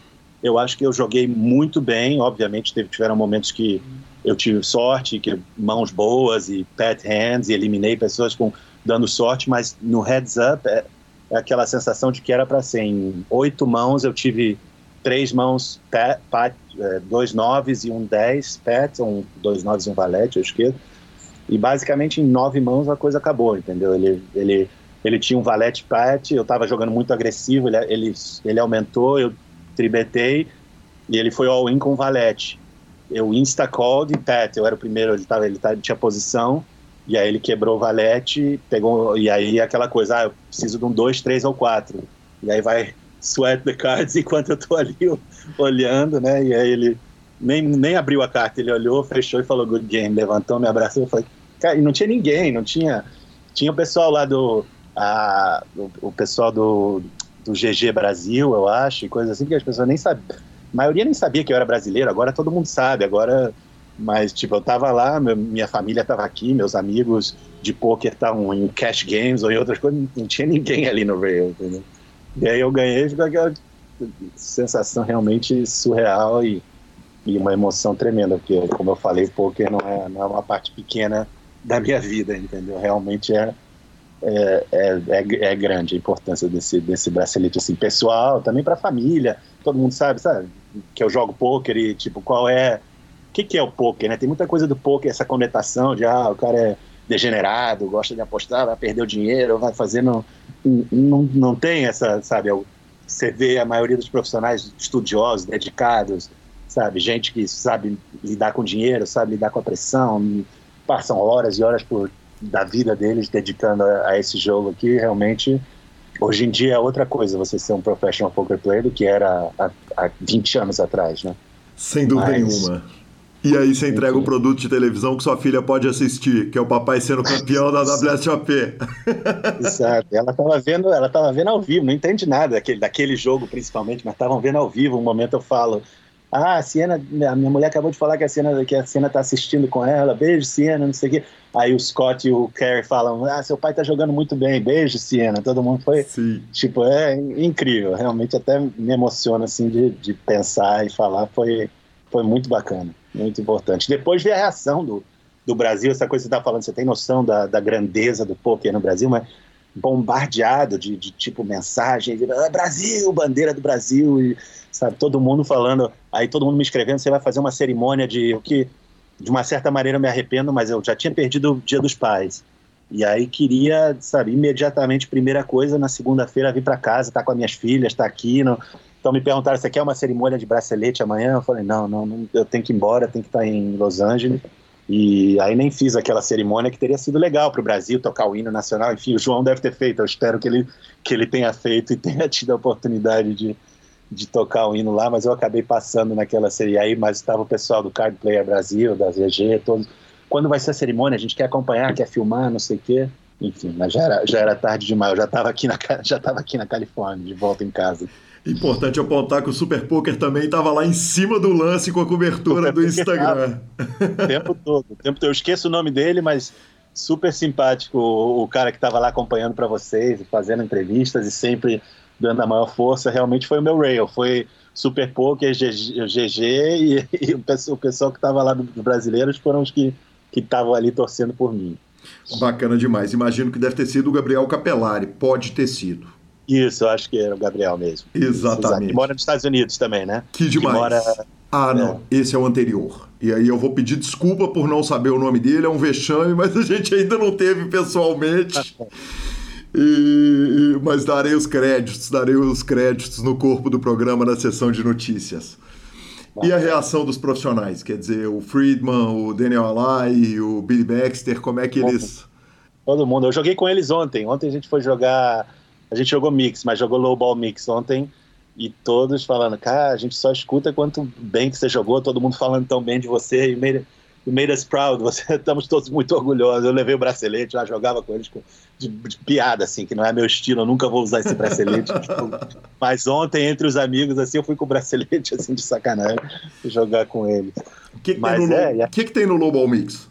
No low ball mix a gente joga... Ace to 5? É, tem Deuce to 7 Limit, Ace to 5 Limit, Deuce to 7 No Limit mais Capped, Deuce to 7 Res, Badug é, e Triple Draw, Deuce to 7 Triple Draw, Limit também. Então são esses sete jogos, eu acho, nesse, nesse low ball que a gente joga com o Billy, com o pessoal aqui do Danny e mais uns outros recreação não profissionais também. E uh, aqueles jogos ah, o malucos. Sean, o, Sean, o, o Sean Chicano estava ontem também, o Chique, sabe? Lembra do Sean? Sim. Ele estava jogando ontem também. Quem mais estava ontem? Acho que era isso. É, e aí os outros, os, os outros eram. Ah, não, o John Cena. John Cena, o campeão do main event em 2018, ele tem jogado low ball com a gente também bastante. Ele não é mix game player, mas tem jogado mais e mais agora, tá melhorando. E aqueles jogos malucos, Badace, Baduce, Dromar, aquelas paradas, você joga tudo? Eu jogo. Eu, a gente tinha um jogo depois, depois daquele jogo, a gente tinha um jogo que era metade Pialô, metade Dus, que eu falei, né, por, por alguns anos. E aí depois aquele jogo se transformou num Big Bet Mix Game. que era assim, cada jogador chamava um jogo, e podia trocar o jogo no meio também. Cada jogador, qualquer jogo, podia inventar o jogo na hora ali. A gente jogava Baduce No Limit Single Draw, entendeu? Tipo, então, é split pot entre o melhor Badug e o melhor dos hand. Podia, e aí, Drama, todos esses jogos loucos a gente chamava ali no, no Big Bet Mix, mas a, não, era, não era limit, tudo tinha que ser pot limit ou no limit, entendeu? Desde Super Stud até Stud, jogar pot limit é, não é um jogo que funciona bem pot limit, porque chega no sétimo streets é, é gigante, né? Mas, mas era, é, foi bem interessante, realmente esses anos de, de, experiência, de jogar todos esses jogos diferentes com pessoas que entendem tanto, que também ensinam, e a coisa de ser amigo, de poder perguntar, de poder falar, o que, que você acha dessa mão aqui? O que, que é, é, o diferen, é um diferencial grande nesse... E a experiência com Big Bet, realmente. Eu não tenho... Eu gosto, como eu falei, joguei o 10K Triple Draw e me garanto ali no field, mas limit não é a minha, minha sabe, a praia ah, é. realmente de saber saber como Snow, de ter todas as estratégias, entender. Tem jogador, o Johannes Becker, esse que está entre os cinco hoje, que é o melhor, teoricamente, o melhor limit triple draw player do mundo, é, é outro nível em comparação comigo, entendeu? Enquanto isso, no, no, no, Big Bets, eu acho que tem pouca gente que jogaram tantas variedades diferentes em Big Bet quanto eu joguei, mesmo sendo recreativo, né? Se é que ainda pode se dizer. Pedro, tem um, um, problema que eu vislumbro, e você pode me falar se é ou não um problema, que você passa 12, 16 horas por dia no estúdio e os caras estão passando 12, 16 horas por dia na mesa. É, na hora que você faz uma adaptação, quer dizer que um cara chama um jogo qualquer, a sua adaptação hoje, ela tá tão rápida quanto a dos profissionais que jogam com você? Ou, ou entender os conceitos que um jogo novo, que é apresentado ali, um, um mix de dois jogos, é, é tão fácil para você hoje quanto é para os caras? Não, eu, eu acho que pessoas como o Prahlad e o Daniel, o, o Daniel Eli, por exemplo, estão milhas à, à, frente, entendeu? Eles realmente têm um, um conhecimento de poker e um, sabe, uma sensibilidade, um entendimento, uma coisa de se inventar um jogo na hora e saber jogar. Mas um cara como o Billy é um cara que já está com 82 anos, entendeu? É um cara que se garante muito no Deuce, mas em outros jogos ele faz erros bobos, assim como o Kerry Katz, às vezes de misread his hand, de ler, achar que tem uma coisa e tem outra, ou de achar que fez um. É, então, eu, eu acho que eu, eu tô. Eu, pro que eu, como você falou, não, tô, não passo 16, mas eles também não passam 16 horas por dia jogando Big Bet Mix, entendeu? A oportunidade de jogar Big Bet Mix, se surge, é uma vez por semana, ou duas vezes por semana, ou, ou uma vez a cada duas semanas. É, são oportunidades pouco que, que acontecem pouco para eles também. Mas eu acho que no caso de de No Limit e PLO, por exemplo, é uma desvantagem. Apesar de eu ter muita experiência em PLO e gostar muito do jogo, eu não passo a quantidade de horas que, que eles passam, eu não tenho os solvers ou a matemática da coisa embaixo, sabe? Principalmente em torneio, em short stack, quer dizer, eu sou um cara que joga o cash, que geralmente estou deep, essa coisa de, ah, você tem push shove, 20 big blinds, que, qual é a mão certa para fazer, qual não é a mão certa para fazer para mim é muito mais intuitivo do que do que matemático e a coisa de entender realmente, entendeu? Mas esses mas a maioria desses caras também não é. O Danny é um cara, sabe, purista que jogou a vida inteira, que já ganhou milhões de coisas, mas que não também não passa horas por dia fazendo. E a gente não joga no limit holder também, que é na verdade o grande diferen... o, game, o jogo mais diferenciado nessa coisa de, de solvers e de entender de, da posição tal, com tantos big blinds, o que, que você tem que fazer com a mão tal e tal. Então é quase uma coisa de decorar, né? De saber. Sim, uma matemática exata, uma ciência exata. É. a matemática, o que, que, você, que, que você tem que fazer. Né? O que para mim tira todo o tesão do jogo, entendeu? Eu não tenho a menor vontade de ser esse jogador. A menor vontade. O que me interessa é justamente é a criatividade, nesse momento aqui, o que, que eu posso fazer diferente, ou como que eu posso, né, o que que ele, o que que será que ele tem, o que que ele está pensando, o que que essa, essa oportunidade de, de poder dar uma torcida no jogo e, e, botar pressão, essa, me interessa muito mais do que entender que com 20 big blinds no hijack eu tenho que jack 9 suited, eu vou all in ou não vou all in, entendeu? Zero, zero interesse para mim. Que bacana.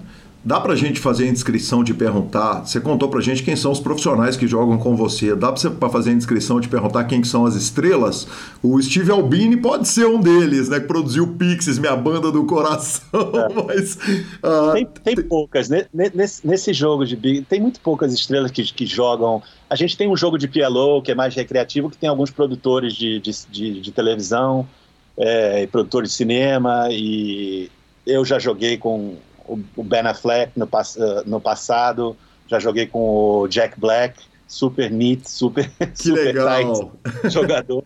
Já joguei com o Bruno Mars bastante, já joguei com o. Mas aí, em geral, é no Limit Hold'em, entendeu? Uhum. Ou PLO máximo eles jogam também. Mas esses jogos diferentes, assim, eles não, não, não, não só não têm conhecimento, como não se garantem o suficiente para sentar numa mesa com, sabe, com gente que sabe o que está fazendo realmente. Mas quando a gente joga PLO, tem alguns produtores de, de, Hollywood aqui que jogam. Tem um jogo que a gente joga às vezes quarta-feira, que é metade No Limit Hold'em, metade PLO, e que a maioria dos jogadores são recreativos, assim, não são profissionais. Tem um profissional, outro. Keith Lear é, é um que joga com a gente, que é profissional, mas joga totalmente luz e não, não, não, é, não joga profissional, headphone, hoodie sério, matemática, entendeu? Joga de, outra, de outra maneira, assim, mas joga com a gente também. Às vezes o Daniel lá joga com a gente esse PLO também, que ele, ele para PLO, ele e o, e o André, tem um cara que joga com a gente também, que é, aliás, o pai dele é brasileiro, então ele é, ele é meio, metade brasileiro, metade é, Persian, né? Acho que a mãe é iraniana e o pai é brasileiro.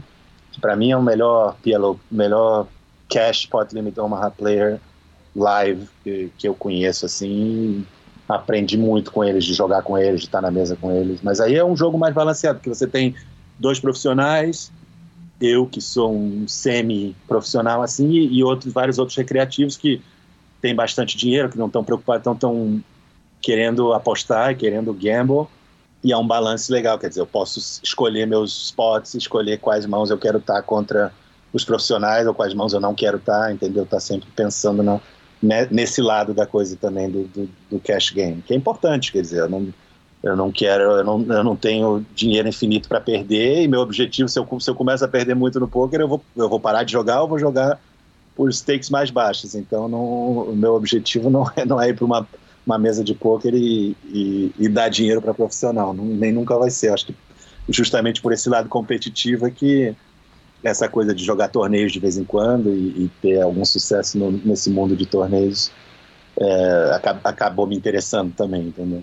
E vocês têm que barrar profissional direto? Porque eu imagino que os caras ouvem falar de um jogo desse cheio de estrela, com dois profissionais e um semi-profissional, os caras devem ficar malucos, né? É, não. Tem milhões de profissionais que não são convidados para esse jogo, principalmente profissionais que, sabe, aquela coisa que não são sociáveis, que não estão dispostos a a gamble it up, né? Quer dizer, a, a, jogar luz, a botar dinheiro no meio mesmo com a mão pior, fazer coisa. Então, é, a, os profissionais que terminam sendo convidados para esses jogos de, de gente recreativa são os profissionais que não estão ali no solver jogando matematicamente o tempo todo, porque aqueles ali estão tão barrados desse, desses jogos, geralmente. E aí faz yeah. sentido que o jogo não aconteça. Perdão, desculpa. Não, e adorariam estar presentes, obviamente, adorariam participar desses jogos, mas é, não, não, são, não são convidados. Não sou eu o host, quer dizer, eu nunca sou o host, eu sou sempre. Com, mas ontem estava até brincando, ontem a gente jogou, eu joguei com eles o mix e depois comecei, depois eu joguei o, um pouco do PLO, que eles estavam jogando no mesmo lugar. E aí o pessoal do PLO falou: não, agora você não pode mais jogar aqui, você só pode jogar lá com os profissionais, agora você é World Champion, não pode mais jogar com a gente. Brincando. E... e amanhã eu volto para Vegas. Amanhã eu tô voltando para Vegas, vou jogar o. De manhã, vou jogar o, o Turbo Bounty, o 10K Turbo Bounty, vou jogar o 10K PLO. E aí, independente do resultado, esse, esse, esse é meu World Series. Main Event, não tenho interesse. 10 dias de torneio, não é. Joguei, como eu falei, o primeiro torneio que eu joguei de 10K foi o Main Event e eu cash depois eu joguei um main event, eu acho, em 2019, não, 2018, eu acho que eu joguei dois main event, não cash, perdi no dia 2, e desde então não, não, não, joguei mais main events e não é um torneio que, que me interessa muito. Que, obviamente, você tá no dia 7 e aquela coisa eu adoraria, mas o que você tem que passar para chegar até lá e a probabilidade de você chegar até lá é tão pequena que não, não é muito a minha praia. Né?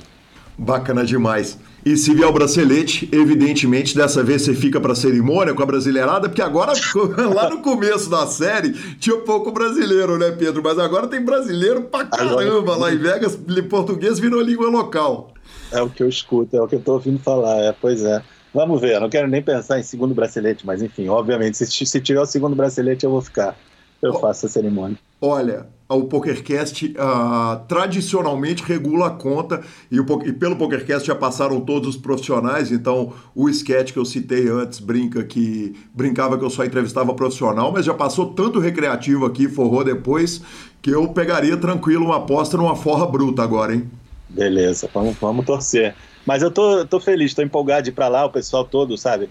É, bom, o Yuri eu já conhecia, o Felipe Mojara eu já conhecia, mas o André Acari me mandou recado, o, o João Simão, esse pessoal todo, o Rafael, é, todo esse pessoal, sabe, mandando recado, bracelete, maravilha, jogou muito bem, não sei o quê, então tá lá, de repente, vamos ver, vai estar tá todo mundo jogando, mas oportunidade de, de, de conhecer e confraternizar um pouco com, com a brasileirada lá vai ser legal.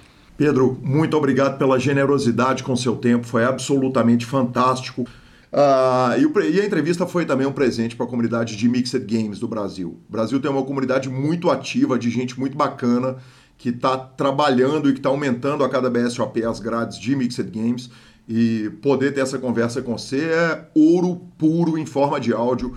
Pedro, muito obrigado pelo carinho, obrigado pela disposição e pela generosidade. Que bacana, obrigado a vocês, um prazer estar aqui falando de poker e Vamos manter contato aí. Se precisarem de mim. Se eu ganhar o segundo bracelete, a gente faz outra. Maravilha. Tá, primeiro, já está combi...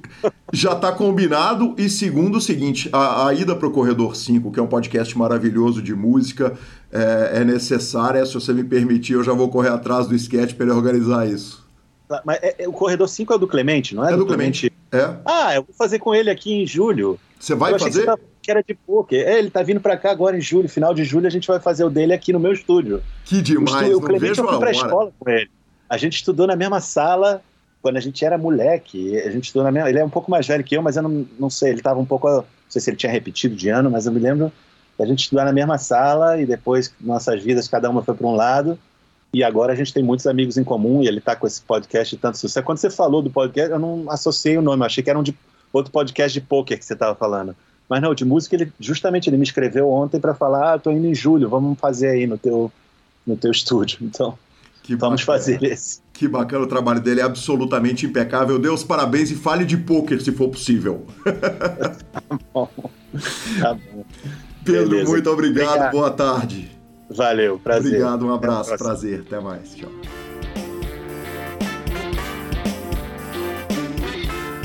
Marcelo Lanza que homem! Fiz a entrevista de câmera aberta, ele viu meus instrumentos musicais e vou te falar que na hora que desligamos ali, me deu vontade de dar um telefonema para ele a gente falar mais umas seis horinhas de música. Felizmente, como a gente disse aí no corpo da entrevista, ele vai pro Corredor 5 contar tudo pro Clê e essa eu vou assistir ao vivo.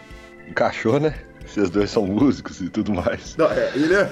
Ele é não, não, é, pô, é, peraí. São, cada um no seu, no, seu, no seu nível, mas são. Exato, tudo bem, tudo bem. É igual falar, eu e o Yuri somos jogadores de poker.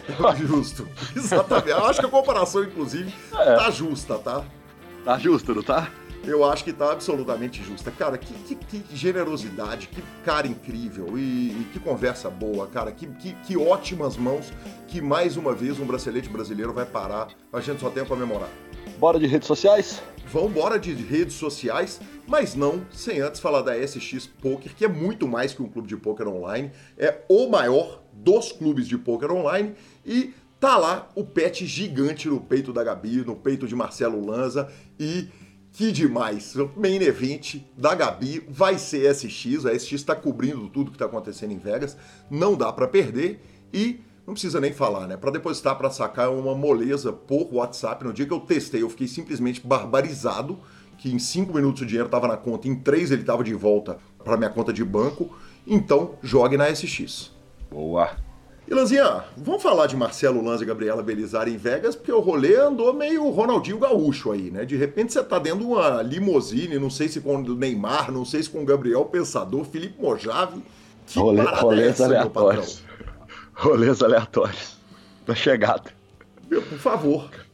Cara, chegamos, chegamos, chegamos uma hora da manhã, dormimos. É, o primeiro dia era, era, era, dia, era day off. E aí saímos pra, pra dar um rolê nesse calor absurdo no dia seguinte. É, aqui tá fazendo 38, 39 graus, 8 horas da noite. Tá uma coisa assim, é, absurda.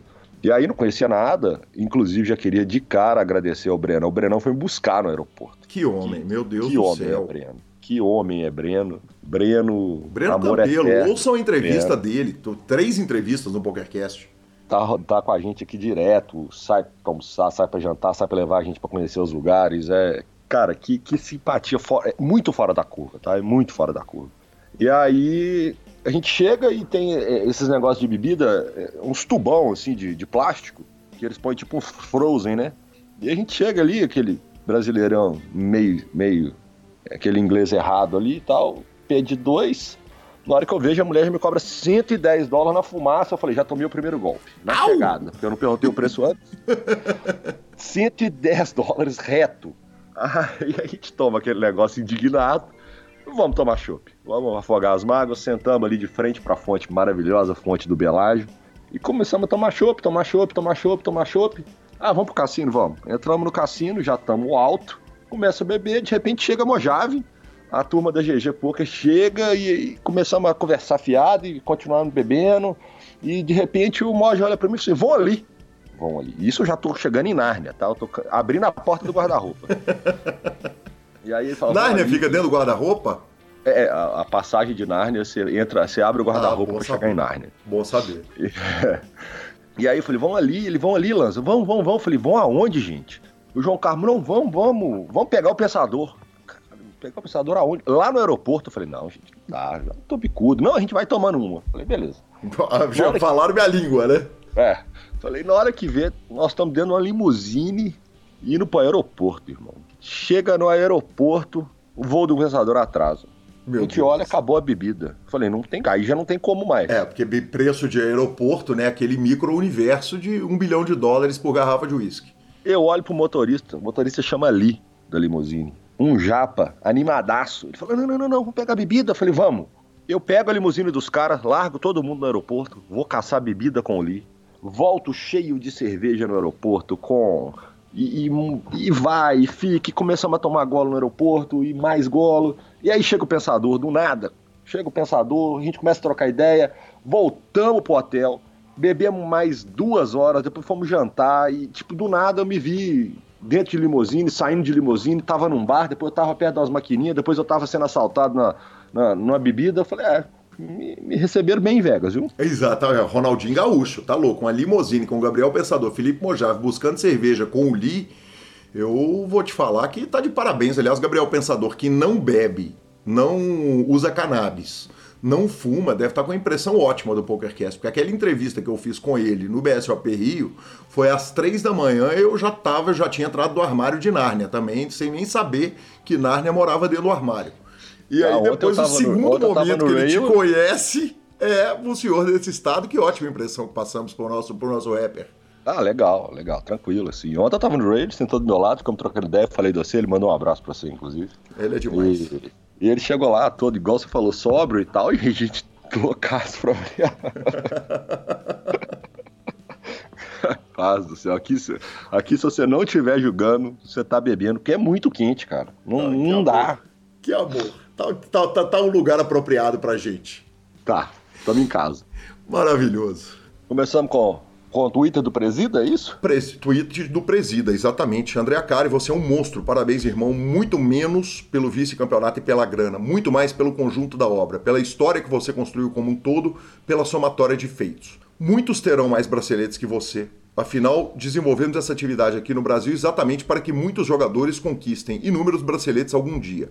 A criatura é maior que o criador, como sempre tem que ser. João Simão, Yuri Nerdguy e tantos outros ainda vão conquistar muitos braceletes e honrar nossa luta.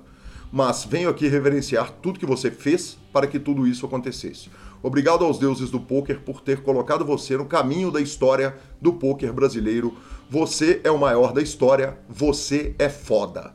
É. Falar o que mais acrescentar? Nada. Nada. Só temos a concordar. Nada. Faço do PokerCast as palavras de Igor Federal. Obviamente o rádio tá me mandando todas as notícias daí. Ele falou que uma dealer que tava tá há 40 anos dando carta em Las Vegas falou o seguinte: não, eu tinha conseguido parar de dar carta, mas eu não consigo, eu voltei porque eu não consigo ficar longe da ação. E o cara do lado olhou para ela e falou: é, é fácil conseguir ficar longe da ação quando o dinheiro não é seu, né? Ô Gui, deixa eu te contar uma coisa. O rádio, ele é um, um, caso à parte dentro de Las Vegas, entendeu? Ele é, ele é um evento por si só. Ele é um evento por si só, cara. Las Vegas tinha que cobrar separado com o rádio em loco. Las Vegas tinha de pagar pro rádio estar tá aqui. É isso. que maravilhoso. É isso. Ele dá notícia de tudo, ele arruma tudo para todo mundo, ele faz os negócios. Na hora que você vê, ele aparece com o uísque, ele tá na torcida, ele chega com a bandeira, ele dorme no rail. Ele... Cara, é inacreditável o que o rádio consegue fazer aqui. Inacreditável. Além de ser uma pessoa da melhor qualidade. Que coisa maravilhosa, cara. Tenho muito amor pelo rádio, um cara do meu coração, uh, um cara de histórias incríveis. Obviamente, logo vai estar aqui no PokerCast contando todas as suas histórias e construção no poker. E grande abraço, beijo pro rádio, que o senhor aproveite Las Vegas e o rádio. Aí sim. Finalização? Finalização, eu sei que tem mais histórias, mas a gente está anotando as histórias na pauta e você vai contar. Depois que você voltar, a gente ainda tem história até dezembro, né, Lanzinha? Ah, tem. Eu posso falar que o que eu vi aqui em uma semana, eu vi quatro FTs de brasileiros, um título, já joguei torneio, já me diverti horrores, já tem história da brasileirada toda. Já viu o Gabi é, Forrar? Já vi Gabi Forrar, forrei ontem. Ah, aí sim, forrei vamos ontem. que vamos. Vi o primeiro cast na WSOP ontem numa marrinha do sabor. Isso que é, ó, pra você ver, nós estamos gravando agora, eu comecei a jogar ontem às 11 da manhã, caí umas 9 horas da noite, e fui pro rail do Yuri ficar até 6 da manhã. Aí não tem como, né? Acontece, né? É do jogo. É de Vegas. é de Vegas. É de Vegas. Superpoker.com.br, tudo sobre poker no Brasil e no mundo. É mais que poker, é super poker. Na aba de clubes temos a guia de clubes do Brasil, onde jogar é agenda diária de torneios. Na aba de vídeos e no YouTube, transmissões ao vivo com os maiores torneios de pôquer do mundo, narrados por este que vos fala. Análises técnicas, análise de mãos, entrevistas icônicas e, claro, PokerCast, revistaflop.com.br, a sua revista de poker e mibilisca.com, cobertura mão a mão de torneios pelo Brasil e pelo mundo. Dica cultural. Com falinha ou sem falinha? Muita falinha, por favor. Então tá bom. Uh, falei lá na entrevista, evidentemente o ouvinte que está aqui, ele ouviu a entrevista do Pedro Bronfman e eu indiquei o podcast Corredor 5 do Clemente. Eu sou fanzaço. A entrevista do Sullivan, que é parte da dupla Sullivan e Massadas, é demais. A do baixista, cara, que gravou os contrabaixos do. do, do cara, é, são, são imperdíveis. As histórias são todas imperdíveis, mas eu vou, eu vou indicar especificamente a entrevista de Marcos Sketch, que deu entrevista para o Corredor 5 e não deu entrevista para o PokerCast.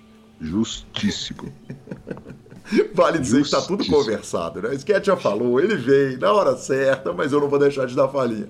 Justo. Eu queria. Eu, eu obviamente não tenho, né? Obviamente. Eu, tenho rolê cultural maior do que se andar de limusine com Gabriel Pensador e Felipe Mojave, é. você me avise, por favor. Faça isso então, quando é. você vier, vai fazer esse rolê. Só queria deixar um abraço pro Maurício Júnior, tava comigo na FT do Yuri. Ele é brasileiro e falou que a gente é uma válvula de escape, ele mora em Houston.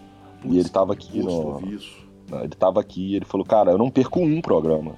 Eu ouço todos e eu queria agradecer vocês pelo trabalho. E o Daniel, do, do Grupão do PokerCast, na chegada dele, ele chegou do aeroporto e foi comprar roupa.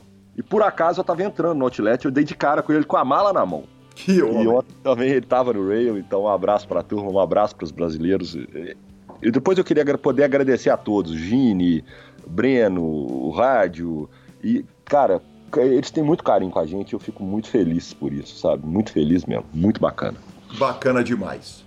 Arroba Gui Calil e arroba Lanza Maia são os nossos Instagrams e Twitters. Como diz Marcelo Lanza Maia, o PokerCast é trazido a você pela Bodog, Suprema Poker, Pay for Fun e SX Poker. Estamos no Spotify, Deezer, YouTube, Amazon Music e todos os podcast players. Nos indique e nos dê cinco estrelas. E a edição, que hoje ele teve trabalho por causa da gente, que a entrevista com o Pedro foi macia. Mas muito obrigado e desculpe, seu lindo Rodolfo Vidal.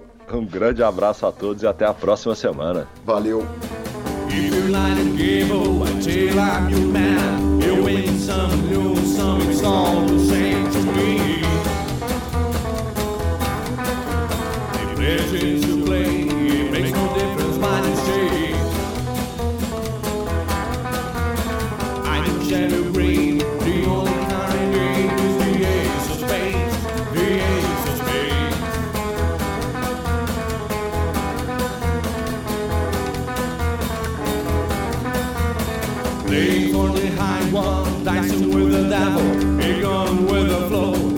all